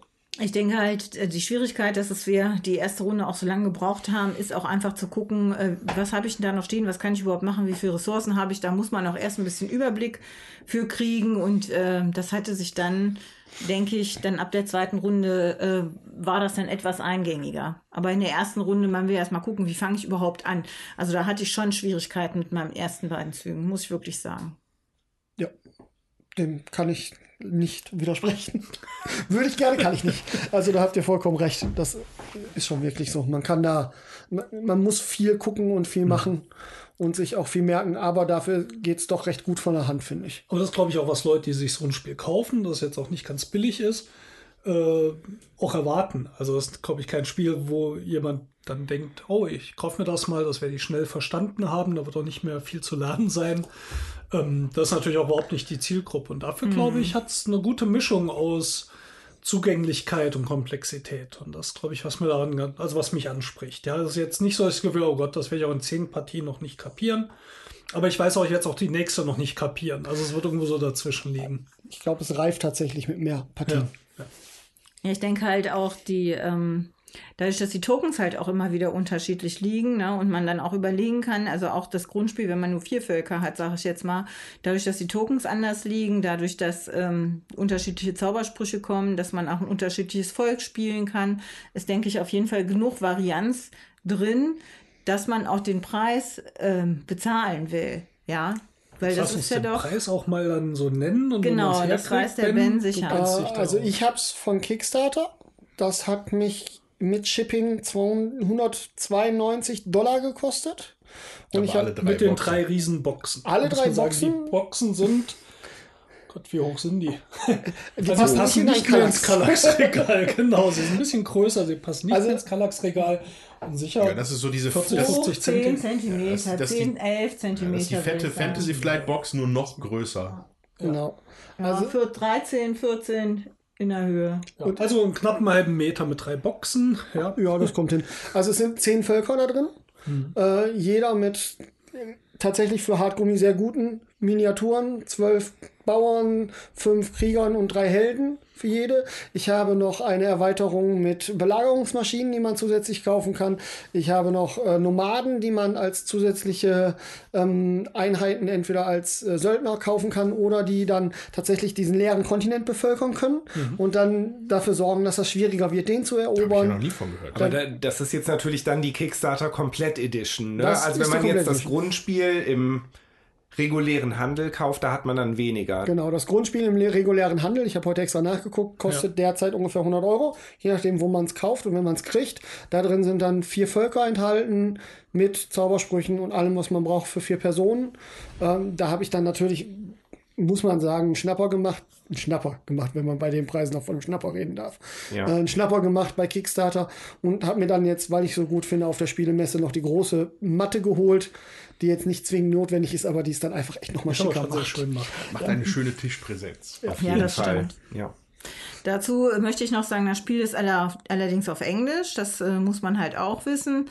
Es scheint aber ähm, eine Übersetzung zu geben auf Deutsch. Die hat der Ben hier runtergeladen und einlaminiert für jedes Volk, ähm, Völkertableau, sodass man dann auf Deutsch auch jeden Fall nachlesen kann, was, ähm, was die einzelnen Krieger können, auf welcher Ausbaustufe der Stadt. Äh, das ist ja schon mal wichtig. Ich denke, der, der Rest äh, lässt sich auch erschließen. Auch für Leute, die jetzt nicht so gut Englisch können, kann ich auch nicht. Ich habe es trotzdem verstanden. Gerade die Zaubersprüche, das ist jetzt nicht so dramatisch. Die deutschen Sachen gibt's bei Boardgame Geek. Also das habe ich mir über Boardgame Geek runtergeladen. Es gibt auch die Zaubersprüche übersetzt, aber leider in der ähm, alten Variante. Die neue Box hat eine, hat schon irgendwelche anderen, hat Zaubersprüche zum Teil ein bisschen geändert. Das ist jetzt ich, die aktuellste Version, die mit Pestilenz, das ist die letzte Erweiterung kam, hat es dann noch mal ein bisschen verändert. Aber das Spiel ist tatsächlich kaufbar. Also in Deutschland, wie gesagt, so. Ansonsten bei Gameling Games kann man das mit Sicherheit auch kaufen, aber dann kommt noch Shipping dazu und äh, Customs und ich weiß nicht, ob man Ja, das das wird dann tatsächlich ausgeben würde, weil das wird, glaube ich, dann schon exorbitant teuer. Gut. Das war also Heroes of Land, Air and Sea. Ja, ähm, erschienen bei Gaming Games. Autor ist Scott Arms, der Haus- und Hof- und Leib- und Magen-Designer da bei Gamelin. Äh, genau. Witzig. Ja, dann freuen wir uns, wenn wir von euch hören. Schreibt uns viele nette Kommentare zum jetzigen Podcast, vielleicht auch noch zum letzten, weil ähm, wenn ihr den gerade erst gehört habt, wenn die Aufnahme hier stattfindet, freuen wir uns auch da noch Kommentare äh, zu hören beziehungsweise zu lesen. Und ähm, dann gebe ich das Wort an den Andreas. oh ja, also, liebe Helden der Luft, der See und des Bodens. Nee, wie? Land, Ja. der Helden des Bodens, der See und der Lüfte. Des So Landes, würde ich sagen. Des Landes. ähm, wenn ihr euren ähm, armen Knechten, euren Surfs hier ähm, vielleicht fünf Sterne geben könntet bei dem Podcast-Anbieter eurer Wahl, wo ihr uns bezieht, würden wir uns sehr freuen, weil dann würden wir noch viel mehr so tolle Zuhörer wie euch bekommen. Und ich glaube, ich habe es letztes Mal schon erwähnt. Äh, wir sind jetzt auch auf Spotify. Spotify. Da könnt ihr uns jetzt auch. Ich glaube, da kann man euch auch bewerten, oder? Geht das? Bei Spotify weiß ich gar nicht. Kann man Sachen bewerten? Bestimmt. Och, wie auch immer. Ja. Ja, also wenn ihr Spotify habt, ist es auf jeden Fall einfacher, dann im Auto zu hören vielleicht oder in, bei einer langweiligen Bahnfahrt. Könnt ihr schön die Augen zumachen, euren wunderbaren Stimmen lauschen und äh, nicht einschlafen, äh, sondern schön zuhören und äh, vertreibt euch vielleicht auch die Zeit damit. Genau. Okay, in diesem Sinne, wir hören uns wieder bei der 50. Folge des großen Ja, Wurfs. der große Wurf, dem Podcast, bei dem eure Ohren Augen machen. Wunderbar. Und Ben, nochmal vielen Dank, dass du wieder Ja, hier danke, warst Ben. und uns so ein cooles Spiel mitgebracht hast. Ja, Vielen Dank für die erneute Einladung, es hat mich sehr gefreut. Ich hoffe, ich habe noch was im Schrank für euch. Also bei Interesse meldet euch ruhig. Schick mal die Liste. Ja, der Andreas erzählt uns das. Ja, ja, Andreas. spoilert ja. Ja, genau. Okay, in diesem Sinne, lasst euch alle gut gehen da draußen. Bis zum nächsten Mal. Tschüss.